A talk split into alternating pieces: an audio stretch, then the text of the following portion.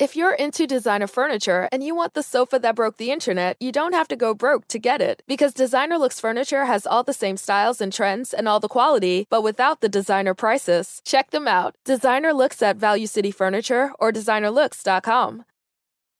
E aí, galera, estamos começando mais um Flow. Eu sou o Monark e esse é o Igor. Salve, salve família. É, e Tá um hoje. a pouquinho atrasado, né? gente- é, Culpa desculpa- de quem? É, do Jean dessa vez. Culpa do Jean. É. que a culpa é minha. E hoje nós estamos com o impostor. Assim? Profissionalismo zero. Vocês, é. Monark não pagou e não fez a transferência bancária. Impressionante, né, Impressionante. O Igor aqui tentando organizar com competência. Mas tá difícil. Nesse ambiente aqui, cara. O uso indevido como. de entorpecentes é um bom menino, mas ele. e eu acho que o cara que trabalha com Facebook merece ganhar oito pau. Expondo aqui. Verdade, Ele merece. acho, Ele trabalha pra cacete. Demorou pra caralho, assim, mas é, é bom, porque eu acho que é o novo formato de vocês. E Não, aí eu a fiquei gente meio marca quieto. mais ou menos o horário ali. Que Não hora é. vai começar? Cara, é mais ou menos esse horário aqui. cara. Meio-dia, É, né? mais ou Meio-dia. menos. Ah, não, e o foda. fato é que a gente não quer também conversar antes de começar pra não queimar as histórias da hora. Puta que eu pariu. Vocês estavam com essa sensação Sim. também? Graças a Deus. Tava aguardando umas historinhas, mas daí vai ficar forçado. Então eu vou ficar quieto. É, melhor. É. Você tá ligado, a né? gente fica assim, Porra, acontece. que bosta. Falei, "Gente, não, foi muito melhor, é que vocês não viram. Tava, ficou, rendeu, na verdade, um programa que era paralelo, que era sentar no ar. Falei coisas incríveis aqui. Pior que verdade. Não vai a gente não vai superar. Posso ah, mas falar? eu já nem lembro de mais nada. Ah, foda-se Eu tô chapadão Já aqui. tá, meu. Eu adoro vocês, porque vocês são os caras que representam meus amigos da velha guarda, assim. Na boa. Te falando do coração, né? Tiozão pra caralho. Ah. Como é que é o nome dele, o apelido? Velho. Como é que é? Velho ranzinza, Não, eu sou o velho bad vibe. Be- velho Bad bad, vibe. é. Aqueles tiozão fica com umas bermudas topper, com o saco pra fora, varrendo a calçada. Caralho, pior que eu sou exatamente esse Eu cara. sei, com o saco pra fora. Tem um rider assim que você coça e cheira o saco, reclama pra Cara, é caralho. total isso. Caralho, o cara me descreveu. Reclama pra caralho. Reclama pra caralho. Porra, bom na minha época, cacete. O Botafogo. Eu, Tulipa, Getúlio e Capiçote. Essa galera? Nostálgica pra caralho. Total, total. E é isso, mano. Eu Cara, gosto, gosto mas- desse estilo aí que a gente. Ah, fazer uma homenagem pra vocês, né? Caralho, o cara tá amigo chupando meu secreto. saco ao vivo aqui, cara. Não, nem tô. Tô falando que você é um velho ranzinho. É, a verdade é que é o oposto. E você tá É verdade. entendendo. É uma técnica. Tá vendo como ele tá se achando? O cara fala que você é um velho de bosta, eu tô chupando meu saco, esse saco murcho aí pra fora, na calçada. Não era isso. Aproveita que eu tô sem cueca. É, caralho, eu não queria saber dessa informação. Mas, cara, obrigado por ter vindo, chegado aí. Ah, vai se fuder. Eu Oh. não tenho que agradecer porque vocês são. Porque tu já veio nos outros, né, pô? Eu já vi no Arthur Petri, que eu adoro esse moleque, quis dar um Petri gás é muito nele. foda, cara. Ele quando você é- conhecia ele da onde? O Arthur Petri, ah, pelo Meirelles, ele era muito fã do Ah. Pânico, aí ele começou a colar lá na Dirce, que a gente Ah, vai é verdade. bastante. Eu falei, mano, esse moleque tem um chip muito parecido com a minha cabeça, talvez um pouco com a de vocês, dessa linha que a gente gosta da ironia, que a gente gosta de zoar assim, sem muito explicar o que é. E ele tem uma coisa que eu achei. É, eu gosto do Petri, tem uma mente muito livre, de certa forma, e eu gosto disso. É, foda que tu foi lá, fiquei feliz. Foi bem pra caralho, inclusive, Porra, né? que bom. Foi bem, foi bemzão, mano. Deu um gás fudido no programa dele. E, pô, a gente foi lá no Pânico também. Foi Obrigado pelo Fala do convite. patrocinador. Foi da Tá, hora. deixa eu falar do É patrocinador. o WhatsApp? É, não, não, infelizmente não. Não renovou? Não quiseram. Não acredito. É que eles têm um. Não, eles quiseram. Meia Ele- Mauri Júnior. Flavinho Augusto, renova com os meninos. Não, eles quiseram, a Não, gente ele- que não quis, na Ah, verdade. tá bom. Chegou o momento que vocês falaram que não tem inglês suficiente pra vocês, né? A Tipo pronúncia. isso. Tipo isso.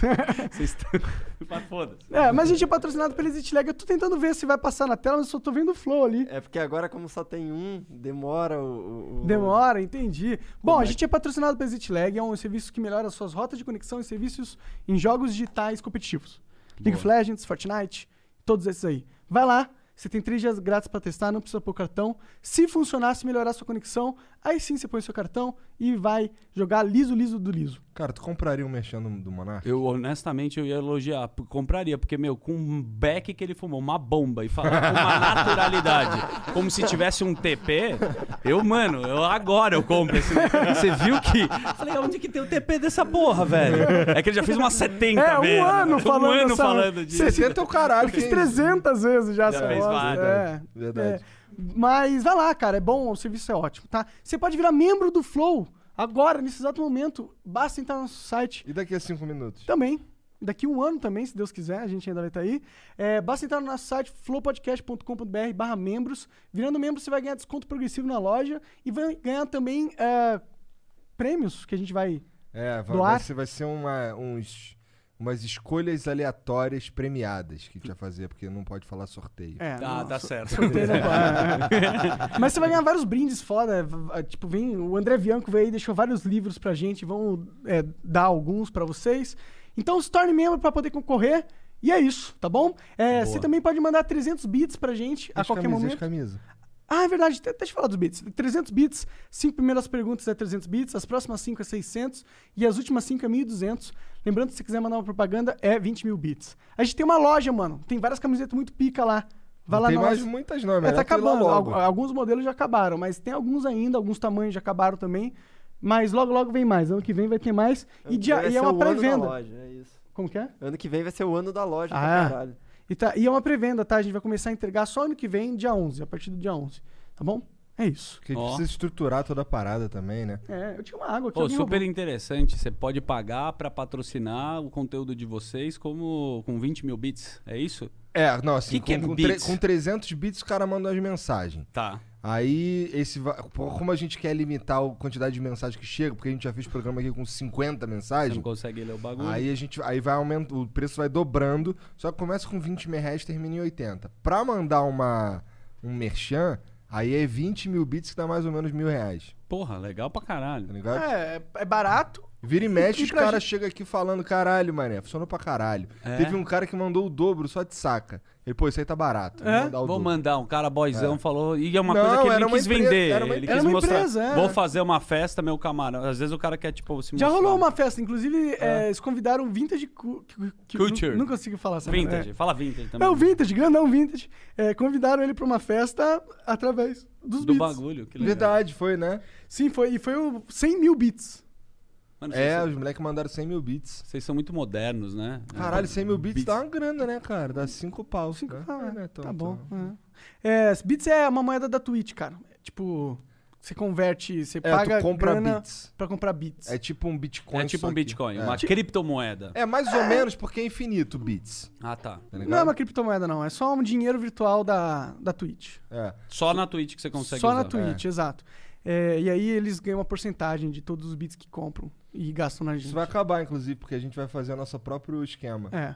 Mas, Vocês bom, vão ter a própria moeda virtual de vocês. Cara, tipo isso. provavelmente. Que da Nós hora. vamos ter, na É, verdade, né? uhum. É. Caralho, que foda. É que esse negócio de criptomoeda, sempre você fala, puta, mano, tinha que ter comprado essa merda, e você sempre tem um sentimento de se arrepender de É. não ter Verdade. entrado no bagulho. Ai, caralho, Bitcoin. Bitcoin sempre sobe, né, Nano, cara? que, que, qual que vale agora? Vai, solta uma aí, que você acha que fala, mano, vai performar pra caralho, eu comprei. Cara, então, eu não comprei nenhuma, eu tô Do fudido. Ronaldinho Gaúcho. Ele tem uma? Tem, o Ronaldinho foi, fez, é, foi garoto propaganda. Ah, é? É. Ah, É. esse- eu acho Verdade. foda esse negócio. Ronaldinho Gaúcho é E, pica, em né, 2009 cantei a bola pro Emílio lá de Bitcoin e, meu, estouramos no bagulho. Ah, é? Pô, 2009. Aí pode sim, pode mano. pegar até um trechinho lá que a gente... Tu comprou algumas Eu, coisas? te- eu tenho uns 2019? amigos que eles é, mineravam bitcoins e aí os caras ficavam falando, eu falei, ah, será, não sei o quê. E aí fica esse mistério, será que eu comprei ou não? Eu sempre vou deixar aberto. Porque tá. o cara que é rico de bitcoin, você não respeita muito. Você fala, meu, calma aí, tem Ah. alguma coisa, né? Você tem- conhece o Daniel Fraga? Não. É um Esse- cara que passou, é o do- da pirâmide, esse maluco? Não, Não. não, não. Esse cara é uma lenda do YouTube. Ah. Ele, ele Ah, que saiu do Brasil, É, que fez o bagulho. ninguém sabe onde tá esse ninguém cara. sabe, ele avisou contra o sistema. É. Esse cara é pica mesmo, o bagulho deu ficou certo. rico com. Bitcoin. Ficou é, rico com é, Bitcoin. Esse é o cara que. O rico com Bitcoin que a gente respeita. É, é. Mas é foda, então essa sensação. Mas eu vou entrar então na moeda de vocês. Já avisa, velho. Já avisa qual que é o do bagulho. Vai ser o Flo- Flowcoin. Não, vamos... Flowcoin? Flow, flowconha. Você compra a moeda e um back junto. Porra, imagina? Cara, Ia a bombar. Canabidiol tá vendendo pra cara, tá valendo pra cacete. Já Sim. tem empresas que. Aqui no Brasil, né? Aliás, eu vi uma história bizarra que eh, talvez a Ambev ela vá atrás do, do efeito da maconha para a bebida alcoólica. E fundos né, de investimento já estão relacionados. Interessante. Que interessante. Interessante, né? Aham. pe- Porque um dos efeitos, né, que é o álcool, faz mal pra caralho. Pô, A- a- a- os caras estão vendo várias relações do quanto é importante. imagina Tem- uma cerveja de THC, que loucura, Exato, mano. exato. Você Nossa, bebe e seria fica. muito foda, Ó lá, mano. Lá, puta. Aí vocês falam, ah, não tem o patrocínio. Ah, o meu primeiro. É. Quando tiver cerveja de maconha, tem que ter a tua cara, mano. Cara, eu vou lançar uma, uma Igual do indústria de Mussum, sabe? As Aham. cervejas do Mussum. Tem que ter. Imagina ser chapadão Com no olho assim, né? A carinha do Flow pode crer lá. É isso aí. Cara, mas, mano, você é um cara muito foda. E eu lembro quando eu era moleque, eu acompanhava os negócios do pânico, Uhum. é, do impostor, mano. Eu sempre achei muito foda o impostor, mano. Tem que Mas tirar o aquilo é chapéu. tudo mentira, né, cara? Cara, primeiro, sei, obrigado pelo nunca- muito foda. Eu nunca vou falar isso daí, mas é tudo mentira. Cara, eu tenho muita tranquilidade em falar sobre isso, porque Hum. o que, que a gente fez foi duas coisas. Foram duas coisas. Uma foi pra fazer um quadro na televisão, então você precisava, tipo, ter uma narrativa que precisava ser linear. Aham. E muitas das coisas fodas que eu fiz lá dentro, eu não consegui mostrar na televisão. Então, é, eu fiz realmente essa porra. Eu entrei no Oscar, eu fui no velório da Amy Winehouse. é, Do Michael são Jackson. Do Michael Jackson. Mas- fui no mas casamento no- real No foda-se mesmo? o que que acontece? Desde moleque eu tinha essa capacidade de entrar nos bagulhos, né? Eu tinha sempre soube fazer isso como nós três estamos aqui. Ah, vamos numa festa em Havaí, no interior de Itatiba, sei lá, qualquer coisa. E eu desenrolava com os brothers. Eu tava sem grana e falava, meu, vou dar um jeito. Chegava na porta e falava, meu, tô com o cabeção da malhação e com o Mutsa, os dois atores aí, tem como arrumar um camarote? E isso eu comecei a fazer na zoeira, porque a gente não tinha como entrar. A partir daí, começou a virar um negócio que foi meio que orgânico. E quem tava comigo ia junto nessa história. Caralho, então, é, é um pouco impressionante isso. é muito louco, cara, porque Não, eu ficava de queixo caído quando eu via, as- via os negócios, mano. o foda é que virou um quadro de televisão, que eu tinha a obrigatoriedade de fazer cada vez um negócio mais louco. Mais mirabolante. E eu fazia aquilo na zoeira. Então, de repente, eu falei, mano, fudeu, semana que vem eu vou ter que fazer um outro quadro. Daqui E a as pouco eu tô entrando na Casa Branca com uma faca. Essa era a noia. Quando, ou, quando o Obama veio para o Brasil, isso é muito louco, todos os hotéis do Rio de Janeiro tinham a minha foto nos hotéis para eu não tentar invadir o. Então, então imagina, sei lá, tipo, a equipe de segurança Caralho. do Obama vendo, mano, quem que é esse cara? Começou Moço a, Wanted, tá o Daniel ali. começou a misturar, cara, ficção com realidade. E eu comecei a viver um negócio que eu tava. Comecei a falar, cara, eu tô numa missão o tempo inteiro e eu não conseguia descansar. E as pessoas se comportavam dessa forma comigo. Então, sei lá, eu, tava, eu lembro uma história muito boa. Eu tinha tretado com uma ex-namorada minha e eu tava num posto de gasolina, tipo naquele select que você vai Aham. pegar uma coca. Eu tava puto pra caralho, aquela que você tá mandando mensagem, cacete. Aí vem um cara pra mim e fala: Ô, ô, duvido você pegar um café. Falei, e um cara fortão, assim, bombadão. Falei, por quê? Não, você não é impostor, entra lá e pega um café. Eu falei, mano, eu não quero pegar um café.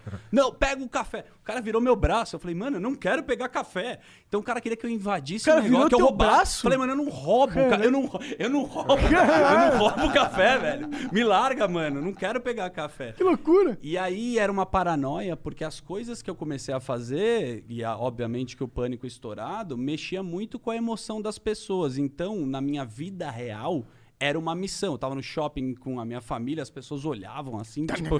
É, vira um negócio que você não... Vira uma missão impossível que você não quer estar dentro. Eu sempre soube bem separar. Mas real que quando eu fui fazendo essas coisas, a minha cabeça foi me dando uma adrenalina que eu nunca senti na minha vida. Porque, cara, você tá num bagulho, assim, sei lá, no Oscar. E hum, muitas das coisas, como eu te falei, que eu não consegui colocar no ar, eu tava meio. Não sei se tem um filme que chama Homens Brancos Não Sabem Enterrar, eu não sei o nome do ator, alguém depois põe Ah. no Google. Tava esse ator. E eu tava avulso pra cacete na cerimônia do Oscar. Já contei várias vezes como eu entrei, mas eu nu- nunca. Esses bastidores aconteceram. Tô eu e esse mano lá e eu falei, cara, eu preciso desabafar pra alguém o que que eu tô fazendo. Porque eu tô dentro do Kodak Theater e eu preciso falar pra alguém, mano. Que isso é foda, que eu isso é foda. Tipo, ninguém tá? sabe. Só o brother meu que tava filmando e é uma produtora que tava lá, que é a Luísa e o Cacau, meu brother. Eu falei, eu preciso falar pra alguém. Aí eu comecei a beber pra caralho. Tinha bebida, né? Era uma cerimônia, né? Fora do Oscar. Eu tomei uísque. Eu tava com óculos meio no- na cabeça, meio salgadinho do Catinguelê, com, com smoking assim. Aí eu vi esse mano e falei, cara, deixa eu te falar. Eu sou do Brasil. Eu trabalho num programa de TV e eu invadi isso daqui. Eu, eu, eu, não, eu queria sentar lá. O cara falou, o quê? pirou na mim, começou a me apresentar pra galera. Meu, esse cara é muito engraçado, olha o que esse cara fez. Sério? E eu comecei a ficar com uma moral, tipo, com um ator, assim, que eu tava passando a Queen Latifah, a Jennifer Lopes, e eu envolvido num... Eu falei, mano, o que, que eu tô fazendo nesse rolê, tá Minha vida é uma loucura. É. Queria estar em casa jogando videogame. Não, eu nem queria, eu tava... Eu sempre gostei Tava dessa... empolgado, tava porra. empolgadaço. Quando A eu- Jennifer Lopes tava passando e ele era brother dela, porra. Do nada. Do nada. Só porque ele invadiu o Só negócio. porque eu invadi, eu tinha um cara que começou a comprar minha ideia. Quando acabou o Oscar, que eu, eu, eu filmei o Oscar, na verdade, com um iPhone, na geração 1, então era meio realmente uma merda. E na época foi o que eu investi. Então eu cheguei nos Estados Unidos, eu comprei o melhor celular que tinha, só que não era todo mundo que sabia mexer no iPhone. É meio louco isso daí. Ou dos aplicativos. Quando eu saí do Oscar, que eu tinha todo o material que eu tinha gravado, eu tinha, meu, palco, caralho, eu falei, como é que eu vou levar esse material pra, pra não dar merda? E aí eu comprei dois celulares, um iPhone, que eu tinha gravado tudo, e um pequenininho. E quando acaba a cerimônia, ficam as limousines, onde vão pegando os principais artistas, que os caras entram, e fica uma galera do outro lado da rua, que é tudo fechado, sabe? Por causa de segurança. Fiquei lá, né? Falei, meu, beleza, tô aqui e com o celular trocando ideia com o meu brother que tava filmando.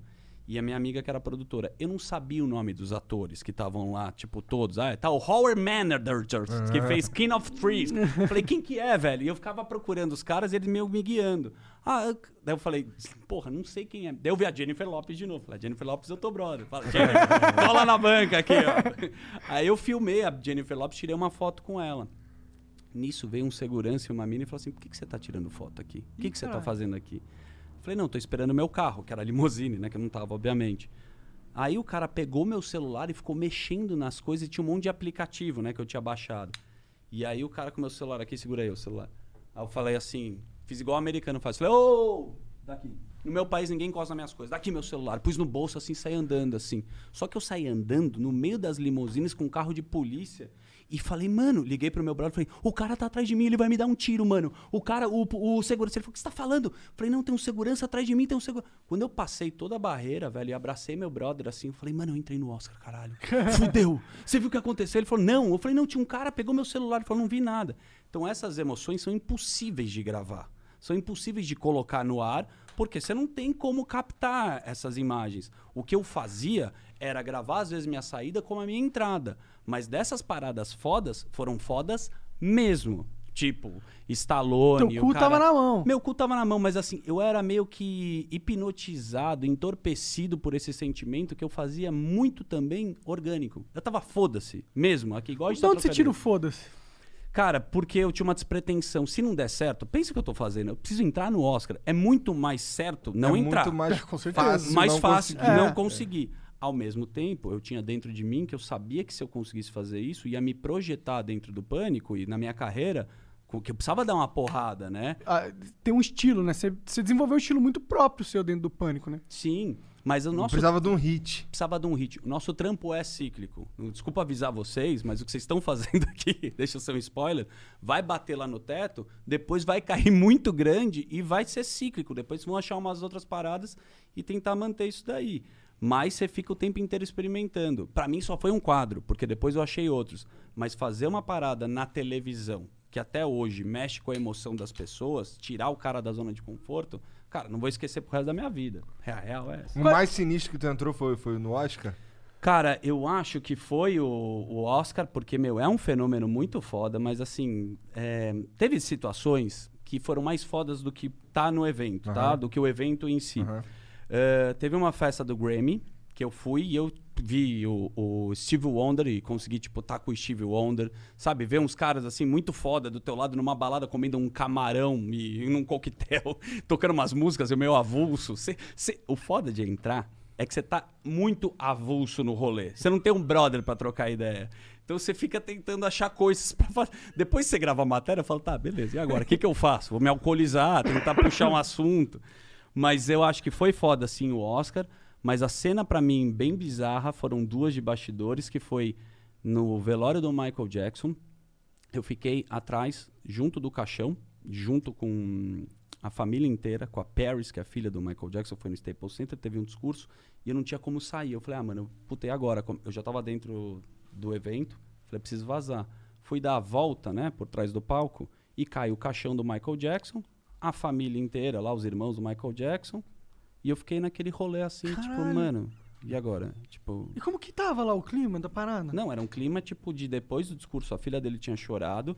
E eu, meu, meu pai, eu já falei isso várias vezes, foi, me levou no primeiro show do Michael Jackson aqui. Eu tava emocionado pelo negócio. E eu falei, não tem o que eu render. Não tem como eu gravar o. O que, que eu vou fazer? Uma, um story, um boomerang, um TikTok com a, com a turma aqui, fazer um moonwalk? Não rola. E eu fiquei travadão assim. Eu falei, mano, eu tô num lugar meio louco. E. Meio? E, e- Caralho. E, quem tava no- indo embora, assim. É que essa história, isso é muito rolê aleatório, né? Quando eu Ah, conto. você já deve estar acostumado com Eu tô- vários rolês, mas porra, tu tava no Tá. velório do Michael Jackson com a família dele. No caixão, né? Um caixão de ouro. E quem Caralho, tá ligado? Mano, isso é muito É louco, mano. engraçado. Pra ir embora, eu vi o Mike Tyson, tipo, saindo. Eu falei, puta, o Mike Tyson eu conheço. Hi, Mike! Aí eu troquei uma ideia com o Mike Tyson pra sair daqui. Porque às vezes o que eu falo não era entrar, era sair. Eu ficava muito nessa noia, porque eu precisava de uma matéria. Eu tinha gravado tudo. Eu falei, mano, uma hora eu vou rodar, vão pegar tudo, eu vou perder meu material, que eu gravei tudo. Aí vi o Mike Tyson nesse- nessa situação e comecei a falar com o Mike Tyson, puxar assunto. E andei com o Mike Tyson da saída do Staples Center até, até da, onde tava o caixão até a saída. Aí, beleza, tiraram foto comigo. Na matéria aparece eu com o Mike Tyson, né? E tô eu e o Mike Tyson, assim, tipo, como se eu fosse algum brother do Mike Tyson. Qualquer assunto genérico. Oh, have you ever been in Brazil, Mike? Yes, I love Brazil. Aquelas merdas. É isso. E o Mike agora tá com um podcast muito foda também, né? o Tava Mike com o. Snoop Dogg lá outro dia, muito foda. Fumando mais maconha que você É. e ainda batendo nos caras, mano. Ah, ele tava com o Snoop Dogg falando do Pelé. Isso é mais aleatório, né? Caralho. Foda, cara. mano. I'm Pelé, Pelé. Bitch. Ele falou isso? o Snoop Dogg. Caralho, que foda, mano. Tem, porra, isso é foda, né? Não tem como competir com esses caras, mano. Imagina se o Pelé resolve fazer um podcast. Puta que eu Fudeu. pariu. Sensacional. É. O Pelé no podcast ia ser muito. Porque ele dá a opinião dele. É, e, E ele Pelé- fala na terceira pessoa, seria um documentário, né? Seria. Olha o Edson, entende? Ele não ia ser. Ele ia fazer uma narração. Entende? Quem, Verdade. quem os outros caras. Você não pensa em entrar nessa parada de podcast? Eu tenho um podcast que eu faço com um personagem que ninguém conhece muito, que chama Tio Rico, que é do mercado financeiro. Ah, chama Muito Risco, ligado. Pouco Ego. E basicamente é discussão filosófica e de mercado. Ele tem. é, a parada tem um pouco de Andy Kaufman, ninguém sabe quem que é o cara. No mercado todo mundo pira. Uhum. Acho que eles conhecem. Não, não sei. Tá bom, mandou um oi.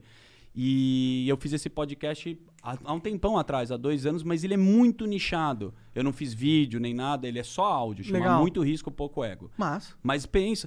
O Mas foda é de- zoeira ou é sério? É sério, cara. Tu manja então de finanças? Eu não manjo pra cacete, mas eu sou entusiasta igual vocês. Eu gosto de pesquisar. eu acho que você Não- manja um pouco mais que a gente. Ah, não, eu não comprei. É, como chama o bagulho que vocês compram? É. Beats. Beat- Beats. beat- Vocês estão lavando dinheiro.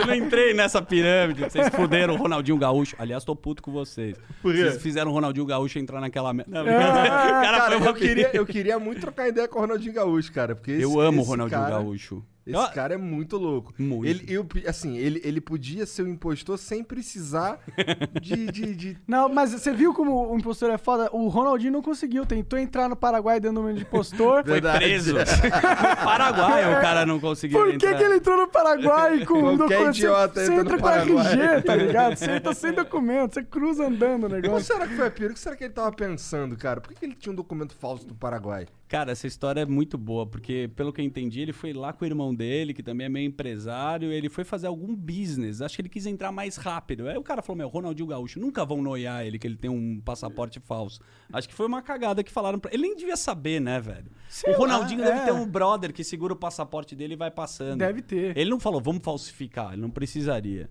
Mas eu amo o Ronaldinho Gaúcho, né? Sim, O- eu queria Batucando do nada, tem sempre esse rolê aleatório muito me seduz. Então, outro, eu imagino. Outro, É, pra você, né? outro dia a gente tava pensando aqui o que, que o Ronaldinho Gaúcho foi fazer com o documento falso do Paraguai. Aí eu não lembro quem foi que a gente tava conversando, mas falou assim, cara.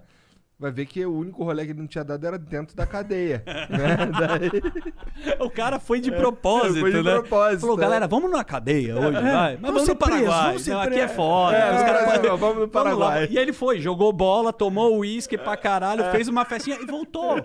E voltou agora e tá fazendo publicidade, tipo, vai fazer um amigo secreto no Zoom com esses caras que estavam na cadeia com ele. Isso é foda, né? Fala foda As empresas cagaram que ele foi preso. Continua. Ronaldinho Gaúcho é Ronaldinho Gaúcho. Não É que tem importa. caras que, meu, eu acho que a gente tá sem herói. Falando a real, assim, a gente tá uma geração que a gente não tem ninguém que a gente admire, talvez pela polarização ou pela puta que eu pariu, que a gente fala, esse cara é foda. Se a Ayrton Senna tivesse vivo, iam falar, filha da o puta, dele." fascista, É. homofóbico, sei lá, ia Ele ia falar no- alguma uma coisa que iam cancelar o cara. iam cancelar ele. E esses caras como Ronaldo, o Fenômeno, pode fazer a merda que for. Cara, o cara deixou um legado no esporte violento.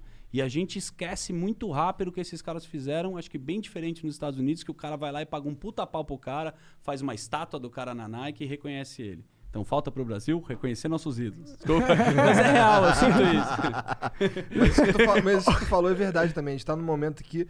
Será que nos Estados Unidos aí os caras também não enchem o saco dos ídolos por causa do. Porque o cara vota no Trump? Tá bem assim também, né? Também. Acho que é o momento do mundo, né? É. Cancelaram a mina, Ellen DeGeneres também, tipo, É.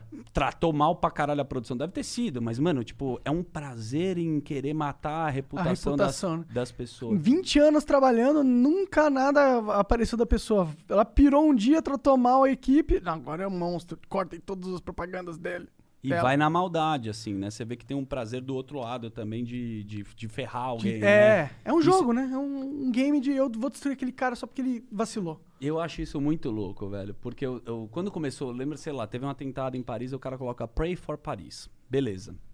Será que o cara já foi pra Paris? Será que o cara já ajudou Paraisópolis? O cara, a gente gosta de se apropriar de um rótulo, de um discurso pra ser herói. Tem uma pega também disso, de falar, não, eu sou muito legal que eu tô ajudando as pessoas. Isso você sai bonito na rede social, as pessoas te apoiam, mas no final das contas, será que esse cara tem esse pensamento de ajudar, humano? Não é. É um negócio que o cara precisa render na rede social, que é uma merda, que te fortalece pra caramba, é um combustível pra falar, meu, qual que é outra, outro momento que eu posso ser legal? É. E aí você fica tentando buscar momentos pra ser um cara bom. É. Aí quando você já achou vários momentos de ser um cara bom, você é, evolui. E aí você pode agora olhar pros caras que estão fazendo merda e ser o lacrador. Uhum. E aí você também ganha pontos, tá ligado? Uhum. Porque toda vez que você aponta pra alguém, porra, você é o cara, né, Qual o mano? lado ruim disso? Faz uma merda pra tu ver. Exato. É, essa é a exato, parada. exato. Aí o cara vai lá e te Tem que joga ficar a se humilhando. Você cria uma fanbase que joga esse jogo. É. E aí esse é um jogo perigosíssimo, porque você tá apontando a arma pra todo mundo, mas de repente você tá num ambiente onde tá todo mundo apontando uma arma pra você também, esperando você. Vacilar. Vacila aí, seu filho da puta.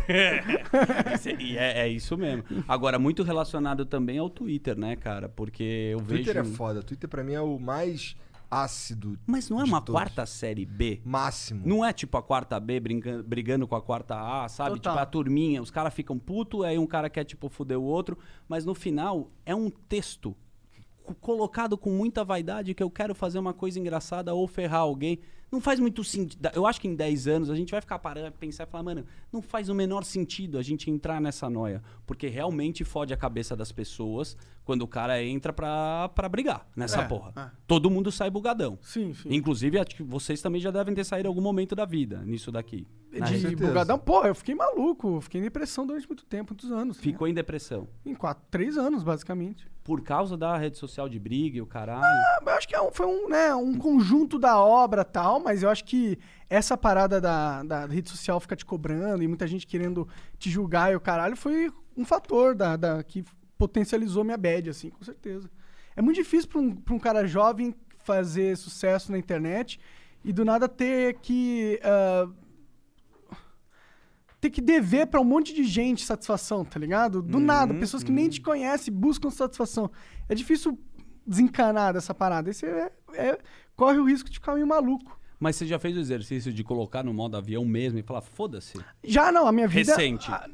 Faz uns, uns dois anos, um ano e pouco, assim, que eu, mano, não me afeta mais. Eu acho que me afetava muito o, o que diziam de mim na internet, ou, ou a percepção minha pública, muito por causa de como eu me estava na minha vida, como eu me sentia na minha vida. A partir do momento que eu estou me eh, sentindo mais satisfeito com a minha vida, esse, esse barulho externo não, não, Foda. não incomoda mais tanto. Animal. Eu Ah. acho que a gente fica sem o poder da percepção mesmo, No né? Instagram, tu curte? Eu gosto disso. É a única rede social que eu gosto, sendo que eu sei que é um papelão quando eu viajo e posto uma foto no cavalo, eu e minha mina de moletom, assim, mas eu falo, putz, postei essa foto.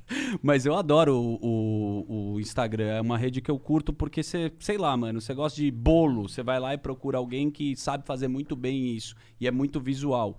No caso do Twitter, como é só porrada e você precisa fazer um texto ou muito engraçado ou que você ofenda alguém, não é a minha nem fudendo.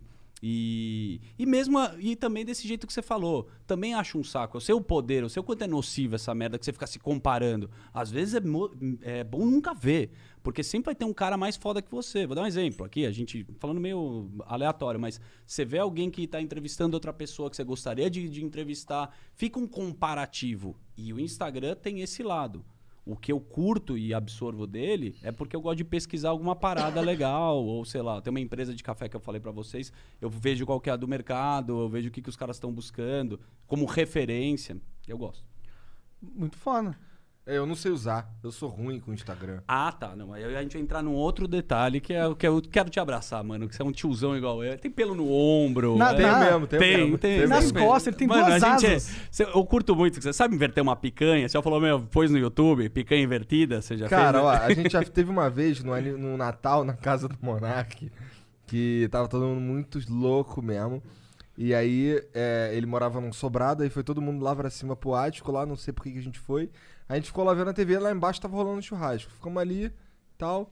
Daqui a pouco começou um, porra, cara, caralho, uma vontade de ir lá buscar um, comer um churrasco e tal. aí o outro, porra, uma vontade de comer um churrasco mesmo. Quem é que vai lá buscar? Todo mundo lombradaço, porra, mané, não vou, não vou, não vou. Faz o seguinte, bota o churrasco aí no YouTube, ficamos assistindo vídeo de churrasco. Ficaram vendo vídeo de Pra não churrasco. descer e pegar lá, tá ligado? Mas eu piro também. Mestre Bassi churrasqueiro. Aprenda a inverter uma picanha. Eu Fico É, pirando. o que, que é uma picanha invertida? É, me conta. Cara, picanha invertida, o bagulho é o seguinte: tem que precisar de dois amigos, aí você pega a faca, vai pegando e cortando devagarzinho até a ponta. Quando ela abrir, vira uma meia, sacou? Aham. Você coloca ela aqui até aqui Aham. e dois brother invertem a picanha. Caralho. Aí a gordura fica dentro. Ah. E aí você faz uma picanha invertida que a gordura vai ficar mais saborosa. Essa é minha Porra. dica de tiozão. Caralho, parece super picanha. interessante Da essa hora. porra. Daí você pode pôr queijo, cebola, você pode é muito rechear da a picanha, porra. velho. Aqui, eu sabia que você ia amar. É muito. Puta cara do provoleta. Mano, deixa eu te falar. Você é do provoleta, você gosta de frango a passarinho, mas dá uma raspadinha no alho. Sabe esses caras, não é? É, total, muito, é. tiozão. Se- ele não come carne crua, Não tem que come, tá, que estar assado. Mas é, porra, eu... É, eu- os caras que comem carne crua, cara. Porra. Eu já sou mais fresquinho que ele. É, mas carne crua é foda também. Você Já não tive curte? toxoplasmose, né? Muito louco também. Fiz uma carne crua e você sabe que vem da ração do cocô do gato. É uma viagem, né? Tu- Puta merda. Comi uma picanha crua e na sequência, moleque, eu tive toxoplasmose. Não como picanha crua. É, picanha não, é. Uma carne crua. Carne crua pode dar merda, toxoplasmose. É do cocô do gato. É uma doença muito interessante. Que merda, Alguém hein, cara. cagou na tua picanha. um é gato tipo, acho que cagou o gato caga na ração do boi e aí. vira- Caralho. É meio louco esse Entendi, bagulho. Putz. Bom, enfim. Vamos almoçar agora. É, bora comer uma picanhazinha Partiu. invertida crua. Crua. Aí a, corta e fica gosmento da gordura por dentro. E, e, cara, esse lance de todo dia pro pânico lá, maneiro? Não. Cara começa. não, eu odeio minha vida. Cara, não, eu gosto por um motivo, porque eu tenho rotina. E eu vejo, vendo vocês aqui que, tipo, o excesso de rotina é uma merda. Mas o pânico hoje no programa de rádio que eu escutava, que eu gosto pra cacete, tá lá, me dá uma disciplina. E é legal pra caralho. Porque a gente não tem essa. Vocês estão fodidos, de verdade, falando do coração. Vocês estão gravando muito conteúdo. Vai dar burnout. Eu acho que precisa de uma terapia. Falo de coração. Tô vendo Também vocês. tô achando, cara. Não, de verdade, mano. Quanto tempo você não toma banho? Fala a real. Ah, uns sete dias. É, é isso, mano. Dá pra ver, Dá né? pra ver, é a velocidade do cabelo. Pior que eu ia tomar banho, mas eles desligaram o meu pressurizador, não tá. Não, tô não falando tá pra esquentando. sacanear. O bom lá Não, que a é que eu gente não tem, mas você acertou. tem uma Você rotina. acertou, eu você acertei. acertou. Sensibilidade. e eu acho que eu tenho uma rotina. É o cheiro. Também. É, não é tão difícil acertar, É, cara. tão difícil. Vai lá todo dia, recebe alguém legal, você tem uma experiência boa. Várias vezes, meu, você, tipo, não é toda vez que tem um convidado foda, mas, puta, a rotina que a gente criou lá é de brothers que se conhecem e tem um pouco dessa parada de ser um bar radiofônico. Tamo lá, vamos falar merda. E vários dias que eu tô na merda, o programa me transforma pra ser legal. Não todos, né? Tem Claro, dias que são claro. uma bosta. mas- Qual que é a lógica pra, pra tu convidar alguém lá no pânico? eu não, não tem muita lógica que quem. Eu já fiz isso, tá? Ah, é? É, eu Sim, comecei. tu tava falando ali, né? É, eu Mandava trote pros outros. mandava ah, verdade. A Paulinha é a produtora hoje do programa, que ela traz os convidados de acordo com eu acho que mais tem um sentido. Ah, puta, isso aí vai dar audiência. O flow tá legal, tá estourado. Ah, o cara da política, o ministro não sei o quê. A gente viu que política, de um tempo pra cá, começou a performar e acho que foi pauta do programa sem pensar no lado. Ah, A real. sacanagem. Pensei que tivesse me chamado lá porque, porra, eu era gente boa. Me chamaram só porque acharam que ia dar view, mano. Hum. Ah, bem-vindo ao mundo real, baby. Agradeço a Diego Delari, nosso produtor, que falou muito bem de vocês. E... Pô, valeu, Diegão, é nóis, cara. E foi muito bom o programa com vocês. Foi? Sem querer excelente. agradar. Eu Foi- foi- achei muito te bom. rachou o bico. Então, quando tem um programa assim que você consegue rachar o bico, às vezes podia ter sido uma bosta, não tá num dia legal. É. Nesse dia foi foda. Foi da hora demais, eu tava à vontade. Inclusive com a minha canetinha do satanás. Eu respeito muito, né? Você até deu lá pro Emílio ele. Imagina, Hum, quase é, rolou um mas não- momento histórico ali. Eu- Que era os velhos, ele falando dos velhos. Imagina lá o doutor lá com estetoscópio, Kleber. tá Maconheiro ligado? velho, né? Clóvis falando. Vamos dar um tapa na Porra, macaca. vamos dar um tapinha na macaca? Ô, daí.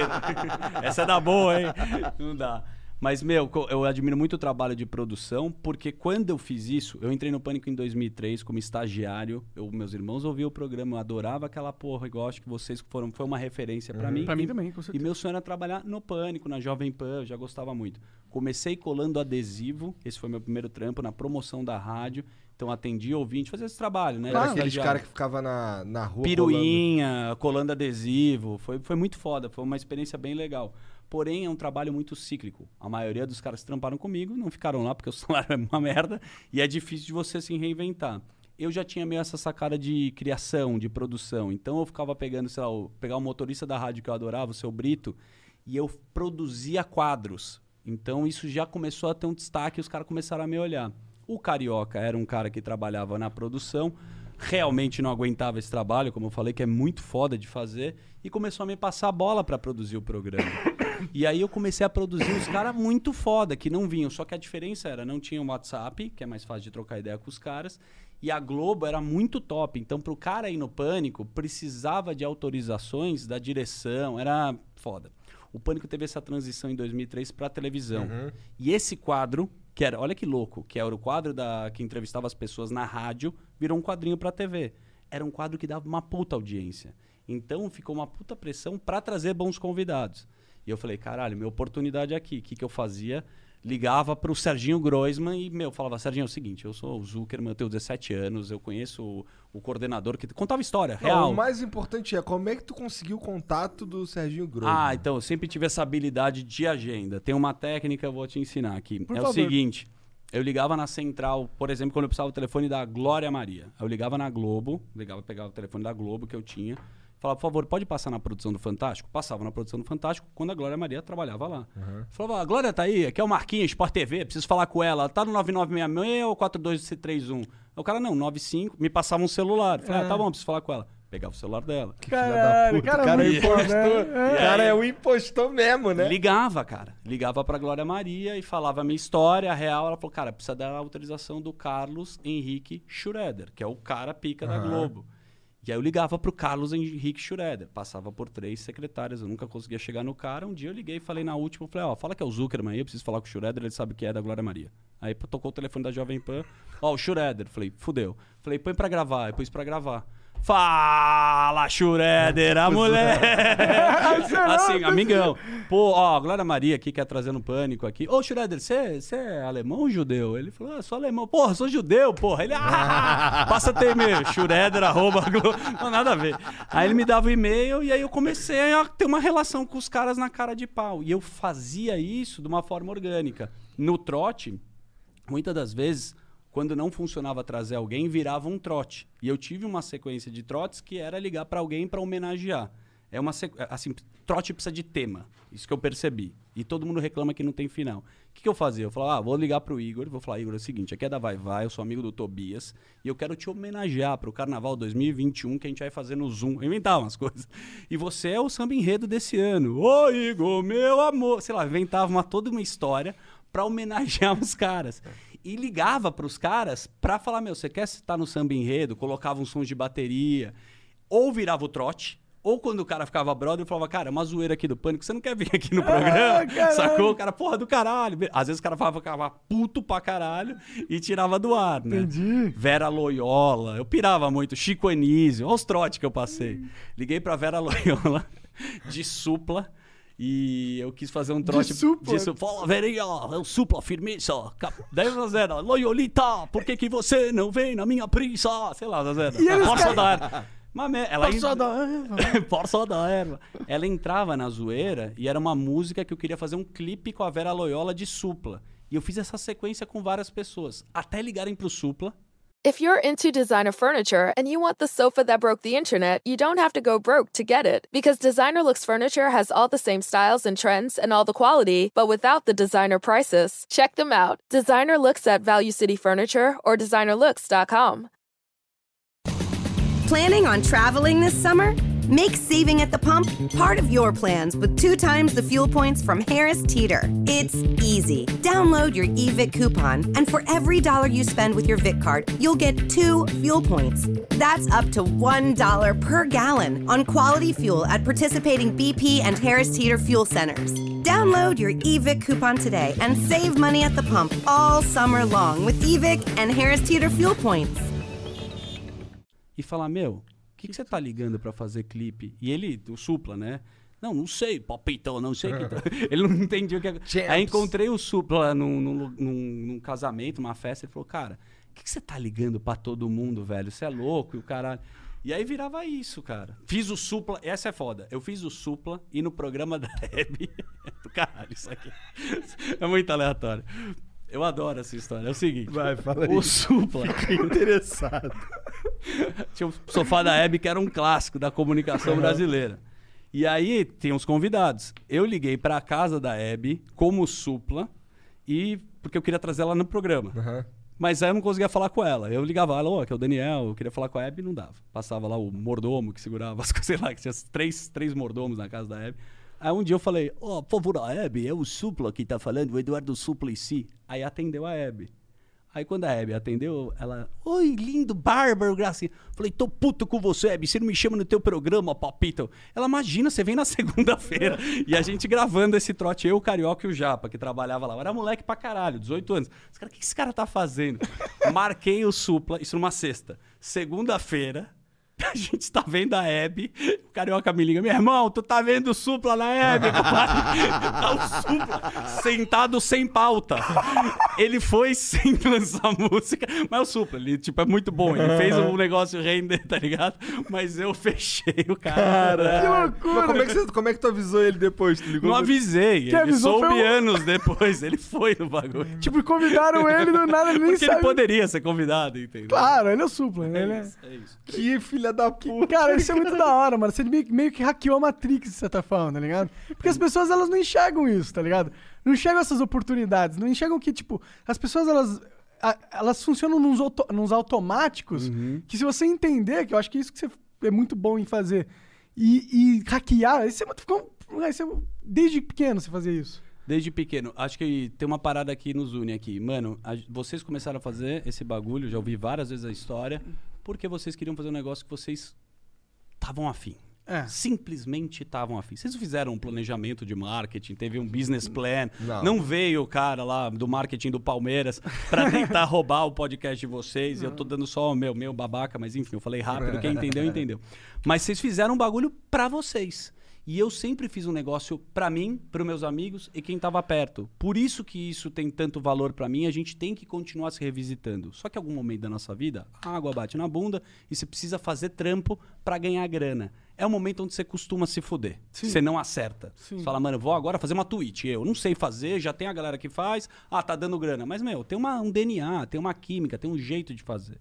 No meu processo, desde moleque, essas histórias que eu tô contando foi o que eu fiz sempre. Com uma galera, rachando o bico. E eu não pensei se eu ia ganhar dinheiro com isso, sacou? Eu fiz porque eu realmente gostava de fazer.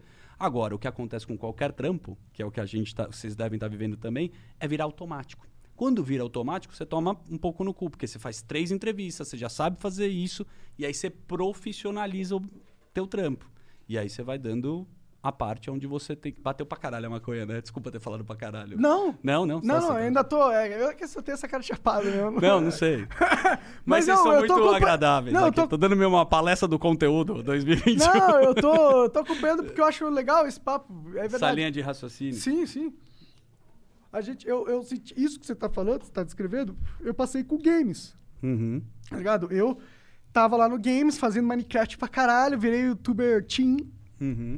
E aí eu comecei a fazer isso só pra Ganhar grana. Não, é grana e, e aquilo me nutria o meu ego de certa forma, sabe? Me sentir poderoso porque eu era conhecido Uhum. Uhum. e tinha um grande público que estava ali interessado todo dia em ver novas coisas que eu fazia. Isso é muito poderoso.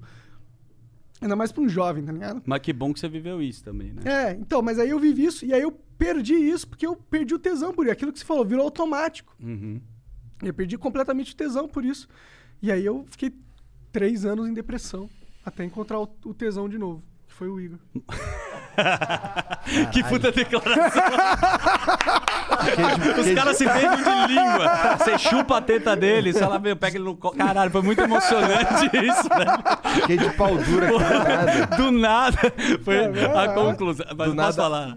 Nunca ele vai chegar tão bem no timing como a maconha. Isso é muito foda. Porque você queima um e vê uma viagem, vê uma piada muito viagem, cara.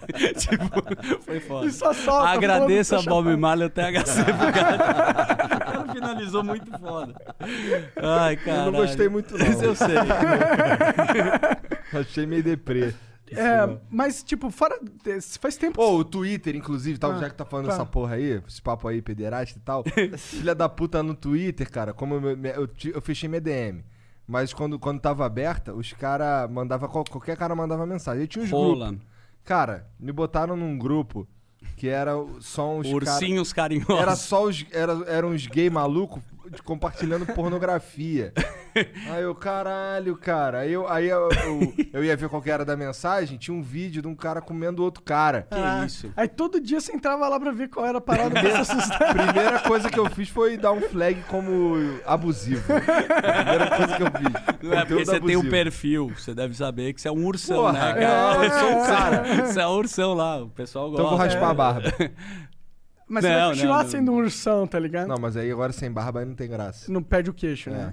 Então, É. Não, você tá estileira, meu. Esse cabelo, to- meio topete, meia calvície, é alguma coisa que vai chegar, velho. Tô esperando. Tá, tá- tá vindo, tá muito melhor do que tava. E eu odeio que os caras começam a virar especialista em tudo. Foi na Turquia que você fez? o implante? É, não é é, sempre é, ter essa é. porra. Sim. Não, Não, foi um não, médico cara, aqui, foi aqui em doutora São Paulo Valdir. Aí você faz o merchan. nome Quem- do- Como é que você fez pra Foi você ganhar o merchan? Stan- Stanley Bitar, cara, o nome do cara. O cara é lá do Acre. Ó. É, pra quem É o do acha- Morgado também? O cara já fala. Não né? sei, não sei. Não. Não. sei. Ele fez do Richard, foi o Richard que me passou o contato. O Richard Rasmus. É, Rasmussen? Rasmussen. Rasmussen. Ele é muito bom, esse cara. Muito Sim. gente fina. Sim, é biólogo pica. Tatua a cara, é maluco. Tatua, é. é. O eterno adolescente, assim. Toma uns bagulho louco. Sim, doidão. Porra, como é que chama? garoto. Ayahuasca. É. É. Cara, vocês já tomaram ayahuasca? Não. Cara, meu Deus, já. Ó, eu e o Rabin fomos gravar uma matéria que... O Rabin curte essa porra, né? Não, ele curte, mas eu, eu e o Rabin, a gente foi gravar uma matéria na Amazônia... Ah, Amazônia. Amazônia Peruana, que tinha uma, uma série na Netflix que é Chelsea Dusk. A Chelsea Handler, uma mina, uma senhora, uma apresentadora. Ela, nessa série, ela experimentou todas as drogas, né? E é bem legal o jeito como ela construiu o roteiro, caramba. Ela tem um talk show, tinha um talk show no Netflix. Aí um produtor, filha da puta, viu a matéria e falou: Ô, vamos mandar o Rabin e o Zuckerman pra Amazônia peruana pra tomar ayahuasca com esse cara maluco. Tem o cara, né? O, tem um. Tem um Caralho, ia xamã. Xamã. O xamã, né? Obviamente.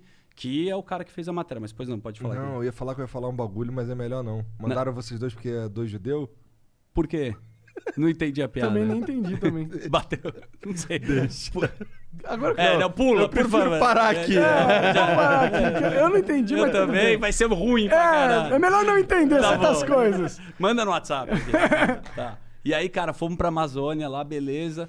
Peruana, mó doideira. Mas até o Rabin é muito meu brother, é muito legal viajar com ele como amigo. Eu já dou uma puta risada, porque o Rabin é muito autêntico. Ele é aquele cara que usa uma cueca zorba, sabe? Que é meio mijada, um pouco na frente.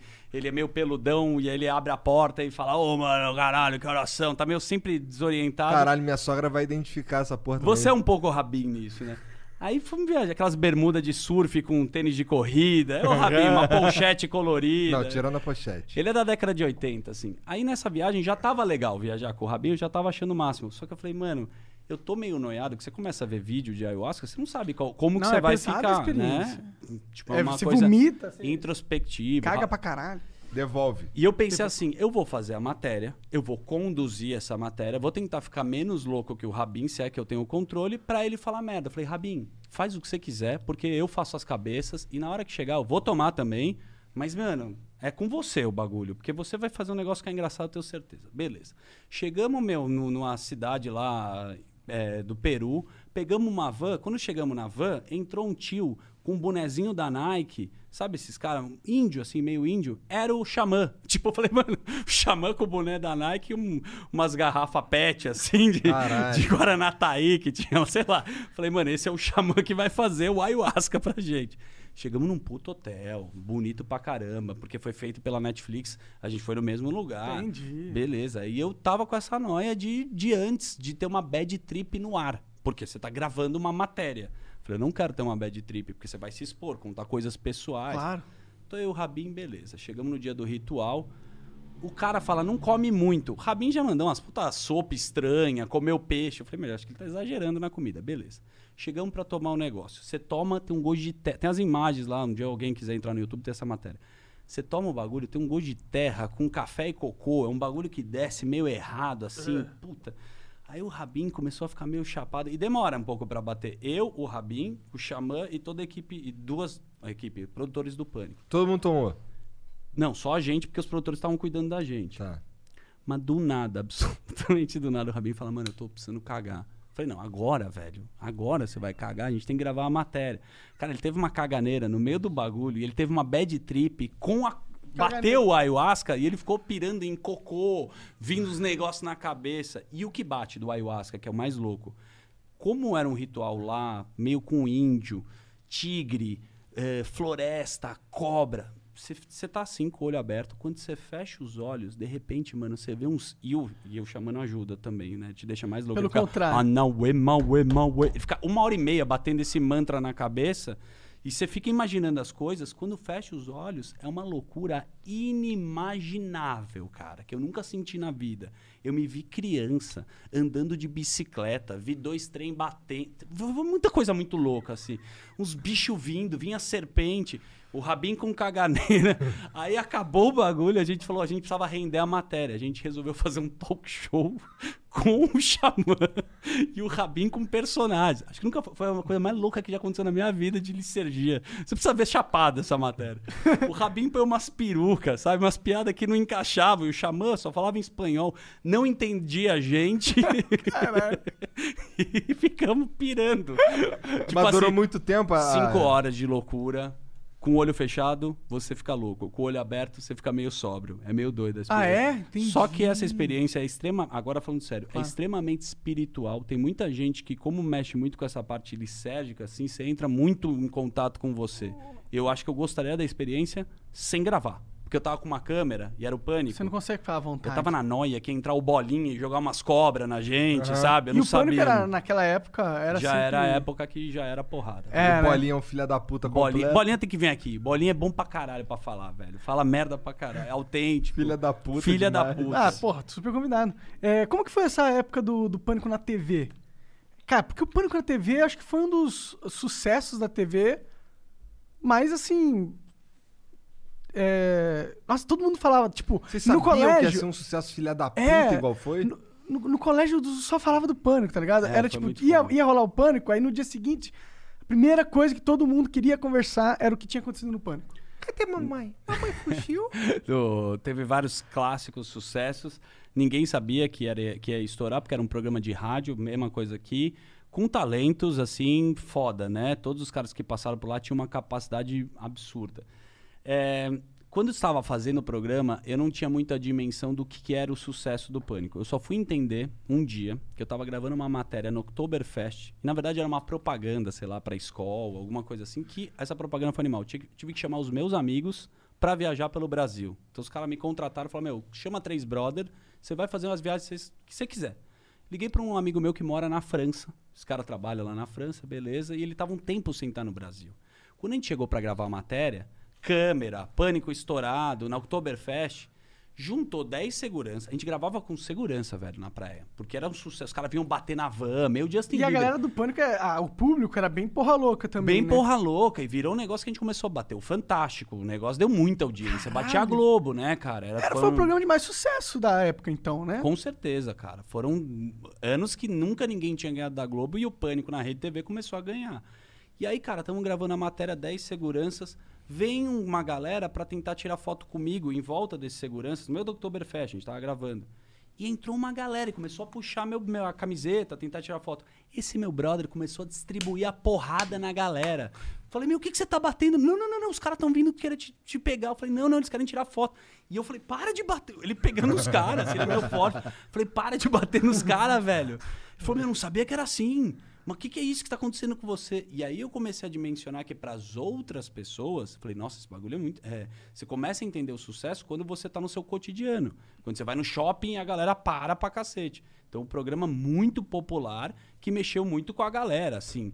E eu acho que o Pânico fez um papel, assim, muito foda, muito parecido com o que a gente está construindo hum, hoje, de falar, mano, eu quero fazer esse conteúdo que eu acredito. Era um programa que Muito você nunca, né? nunca viu, quebrou estética pra cacete em várias coisas. Um determinado momento, o programa ficou grande, que é o medo que todo mundo tem. Sim. O, ficou com muito patrocínio e aí começou a perder a liberdade, não só de fala, mas de produção. Você tem que produzir muita coisa. Não tem como você fazer três horas e meia de programa com coisas animais, entendeu? E eu acho que o resgate que a gente fez foi ficar na rádio mesmo e tateando o que, que a gente gosta de fazer e acertando no conteúdo. Foi que essa pega. Houve essa transição, né? Houve a, ela, a forte, o pânico muito forte na TV. E ele foi pra, pra rádio e a transição foi boa, na verdade, né? Porque, não sei, eu acho que esse formato que o pânico hoje é, nutre, ele é um formato que ele. Eu acho que pela internet ser muito nova, tá ligado? E por o que faz sucesso na internet ser sempre aquele conteúdo pra criança, o adolescente, negócio raso. É, esse negócio de conversa, de conteúdo mais político que o Pânico traz, tava fora de moda da parada, tá Verdade. ligado? E agora eu acho que tá voltando a ficar na moda, porque houve um amadu- amadurecimento da- do público da internet, que não se interessava por essas paradas, porque era um público muito jovem. E agora não é mais tão jovem assim, já tem um tempo que tem internet, Mas né, tu mano? vai devolver meu vape ou não? Não. Mas eu concordo completamente com o que, que você está falando. E no Brasil, pra gente, a gente sempre chupinha alguma coisa, já tava foda o jornalismo opinativo nos Estados Unidos. A Jovem Pan já soube fazer isso junto com primeiro Reinaldo Azevedo, depois outro, outros caras que sabiam se comunicar e dar opinião. Lá eu já via Joe Rogan também, que vocês gostam, o Ben Shapiro. Tem uma galera que você falava, porra, olha o que esse cara tá falando, olha como esse cara se expressa. E dentro desse conteúdo tem um buraco enorme. E é muito legal quando você tem é, a possibilidade de ter mais gente produzindo isso. Que é o que vocês torcem, que tem uns 50 podcasts, É. cara. Sim, mais até. Que O um- Pânico ainda inventou um jeito de editar vídeo que enfiando meme no meio que o nego reproduz Isso é muito hoje. foda. A edição, pra mim, cara, falando sério, é, às vezes é 70, 80% do conteúdo. O editor, cara, ele salva um material de uma forma. A gente teve editores no Pânico que deram a linguagem pra essa porra acontecer. O cara que é o André, o Igor, toda essa galera, meu, Lelo, uma porrada de editores que fizeram. Cara, eu, eu saquei isso muito rápido. O que, que acontecia? Como eu era produtor, estagiário, eu ficava no bastidor. E eu adorava ver o cara editar. E a tua matéria, quando você senta do lado do editor pra falar uma saca, sem encher o saco do cara, você fala, mano, vamos construir aqui uma narrativa legal e você vai dando insights, é outra matéria. E Impostor foi um quadro de sucesso porque eu fazia na edição com o cara.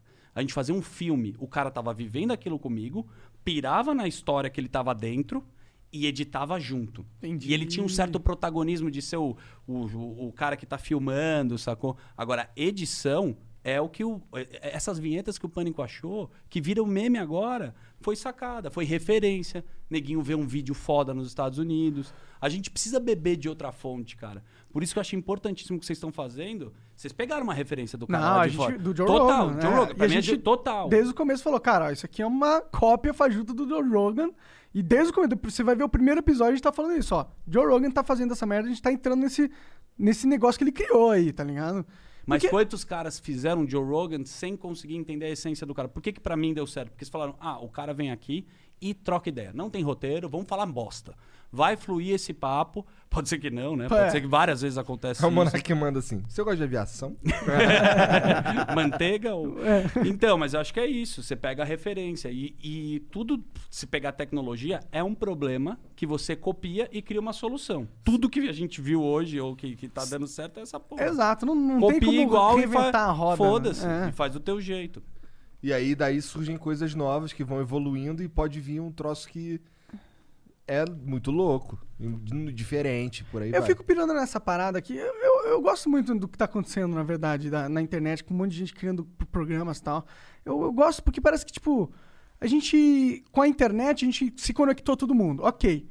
Mas no primeiro momento a gente se conecta, e o que, que a gente fazia? Começou a usar essa conexão pra um bater na cabeça do outro. E agora a gente tá usando pra finalmente. Mano, e aí? Qual é? Agora que a gente pode conversar, vamos conversar. Trocar uma ideia. É isso que o ser humano faz. Isso Tesão. que trouxe a gente aqui, que desenvolveu a Desculpa humanidade. falar tesão, é que eu olhei pra você, lembrei de Tá parecendo de lera, daqui a pouco, ai, gosta. Eu quero chupar o seu mamilo até você gozar. O faz de assim. le- Assim, é? Ele- Não vou falar, não vou entrar no tema que senão a gente vai polemizar. Aí ele começa.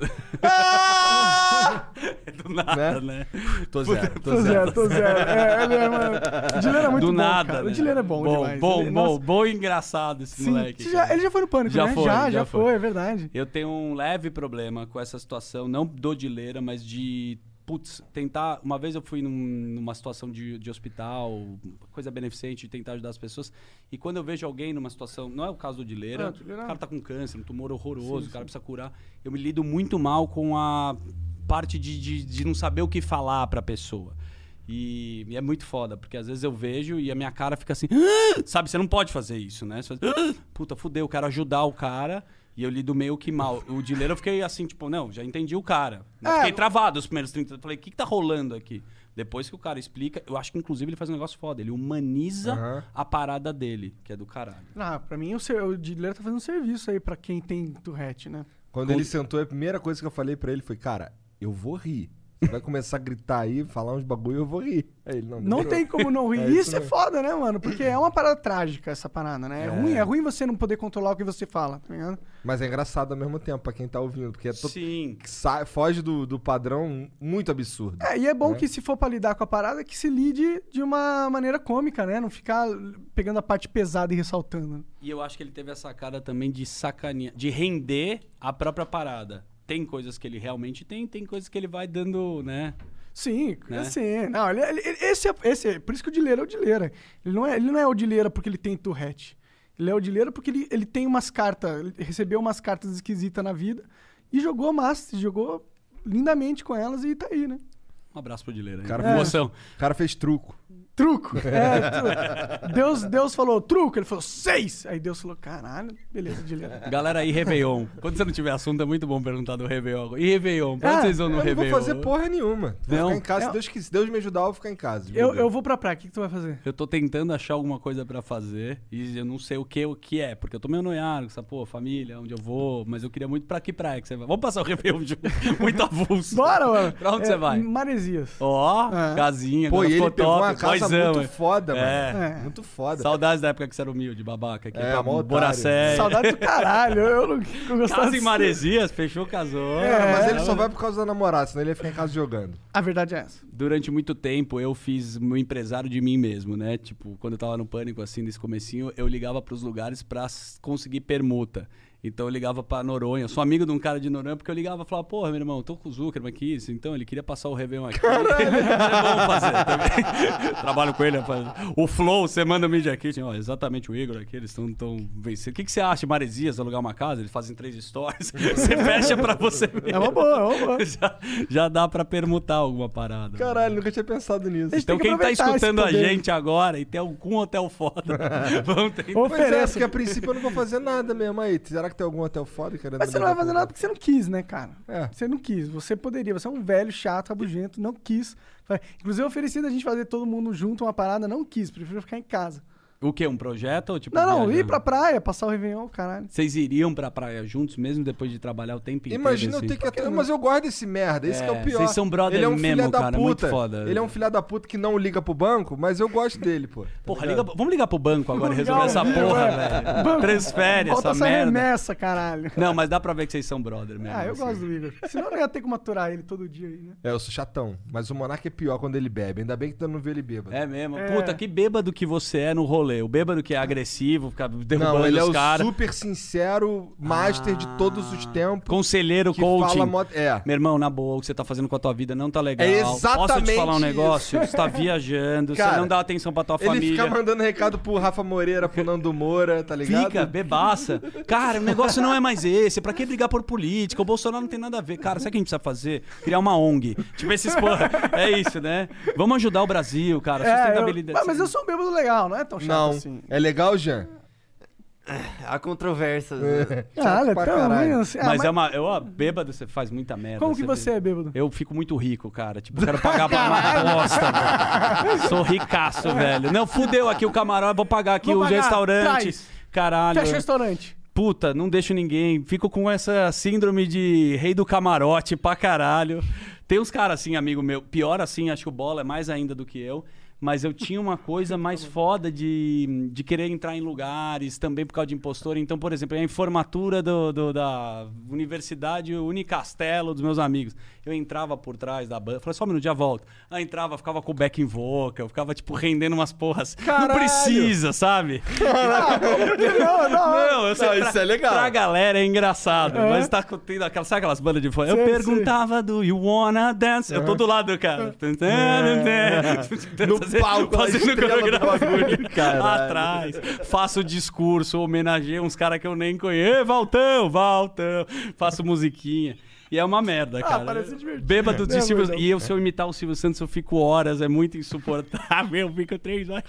Mas vou tomar mais uma. Se eu imito o Silvio bêbado, é tipo três horas de Você Silvio entra no Santos. personagem. Nossa senhora. Aí já entra no, no modo ricão, que o Silvio também é. Também, já né? compõe Mas o quer personagem.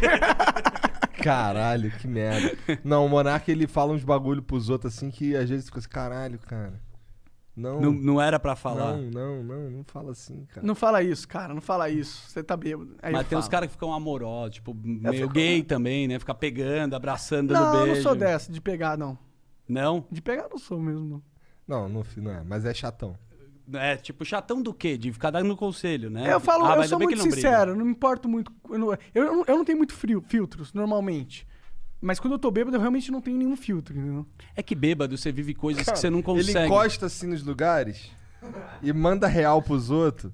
Do, do, do jeito que tu fica, caralho, cara. Mas é uma de, po- de constrange todo mundo, tá ligado? Ah, mas é um bagulho que você guarda e quer, tipo, aconselhar o cara? Não, Me cara, fala aí, vai, velho. É só, aí. é, só meu, é só minha opinião, tá ligado? Tipo, tá rolando, aí ro- ro- vem um pensamento na minha mente. Se o cara vacilou, foi meio cuzão numa situação, você chega pro cara e joga a Aham, real assim, meio aham. constrangedora, É, mas ele fala na maior que se foda. E todo mundo fica constrangido menos todo mundo ele. abaixa a cabeça e fala, É. mano, o que, que ele tá falando isso Aham, agora? Não é agora. E ele vai embora, não lembra, porque ele tava bêbado, e no dia seguinte fica uma puta situação de merda. É e fala, exatamente Mano, o que, que eu falei? Eu não falei nada. Puta viagem. Cara, é isso. Eu te entendo. Ele é exatamente isso, cara. Tô matando já, bem já fez vocês. muito, né? já fez muito isso, não? Já fiz pra caralho, cara. eu, eu, eu não de ser tão, a- assim, eu já puxei vários amigos na sinceridade. Bêbado, eu fico muito corajoso também pra falar as paradas.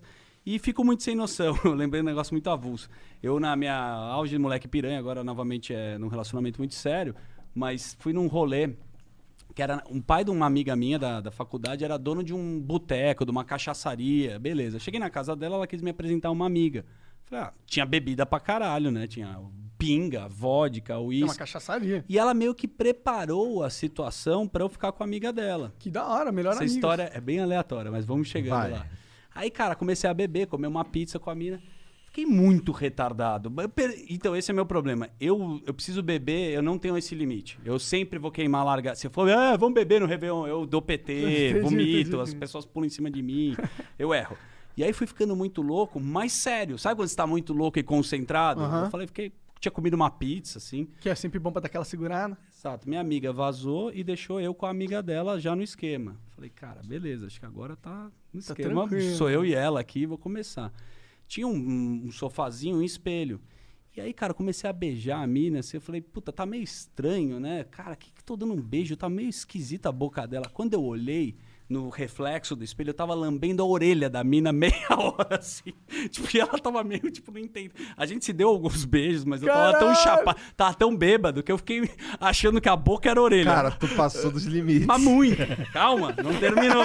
Não terminou. Porra! Aí, beleza, já ficou um clima meio tipo, beleza, a gente ficou, voltou a se beijar na boca e tava Aí tudo tu- bem. O que, que tu falou aí? Ih, caralho, Aí eu errei. pensei assim, cara, eu estou muito louco. Sabe quando você vai no banheiro, você se olha no espelho, você não vê seu próprio reflexo, Aí você fica reflete. assim, tipo, olhando mais Caralho, perto. tô muito bêbado. Caralho, agora eu percebi que eu tô bêbado. Tô bebaço, velho. Aí eu sentei com a mina e falei, só um minutinho que eu já volto. Meu cálculo era ir no banheiro, sei lá, e dar uma Lavar o vomitada rosto, lá embaixo. é, eu é. tava passando mal. Entendi.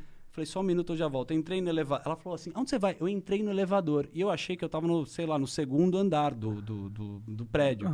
Eu olhei lá no digital do elevador e a mina ficou tipo olhando assim: que esse cara tá entrando no elevador? Eu falei, eu já volto. E entrei no elevador. Eu falei, 12, 2, do 11, 10. Puta, eu tô no 10, fudeu. Blá, gorfei no elevador inteiro da casa da minha amiga.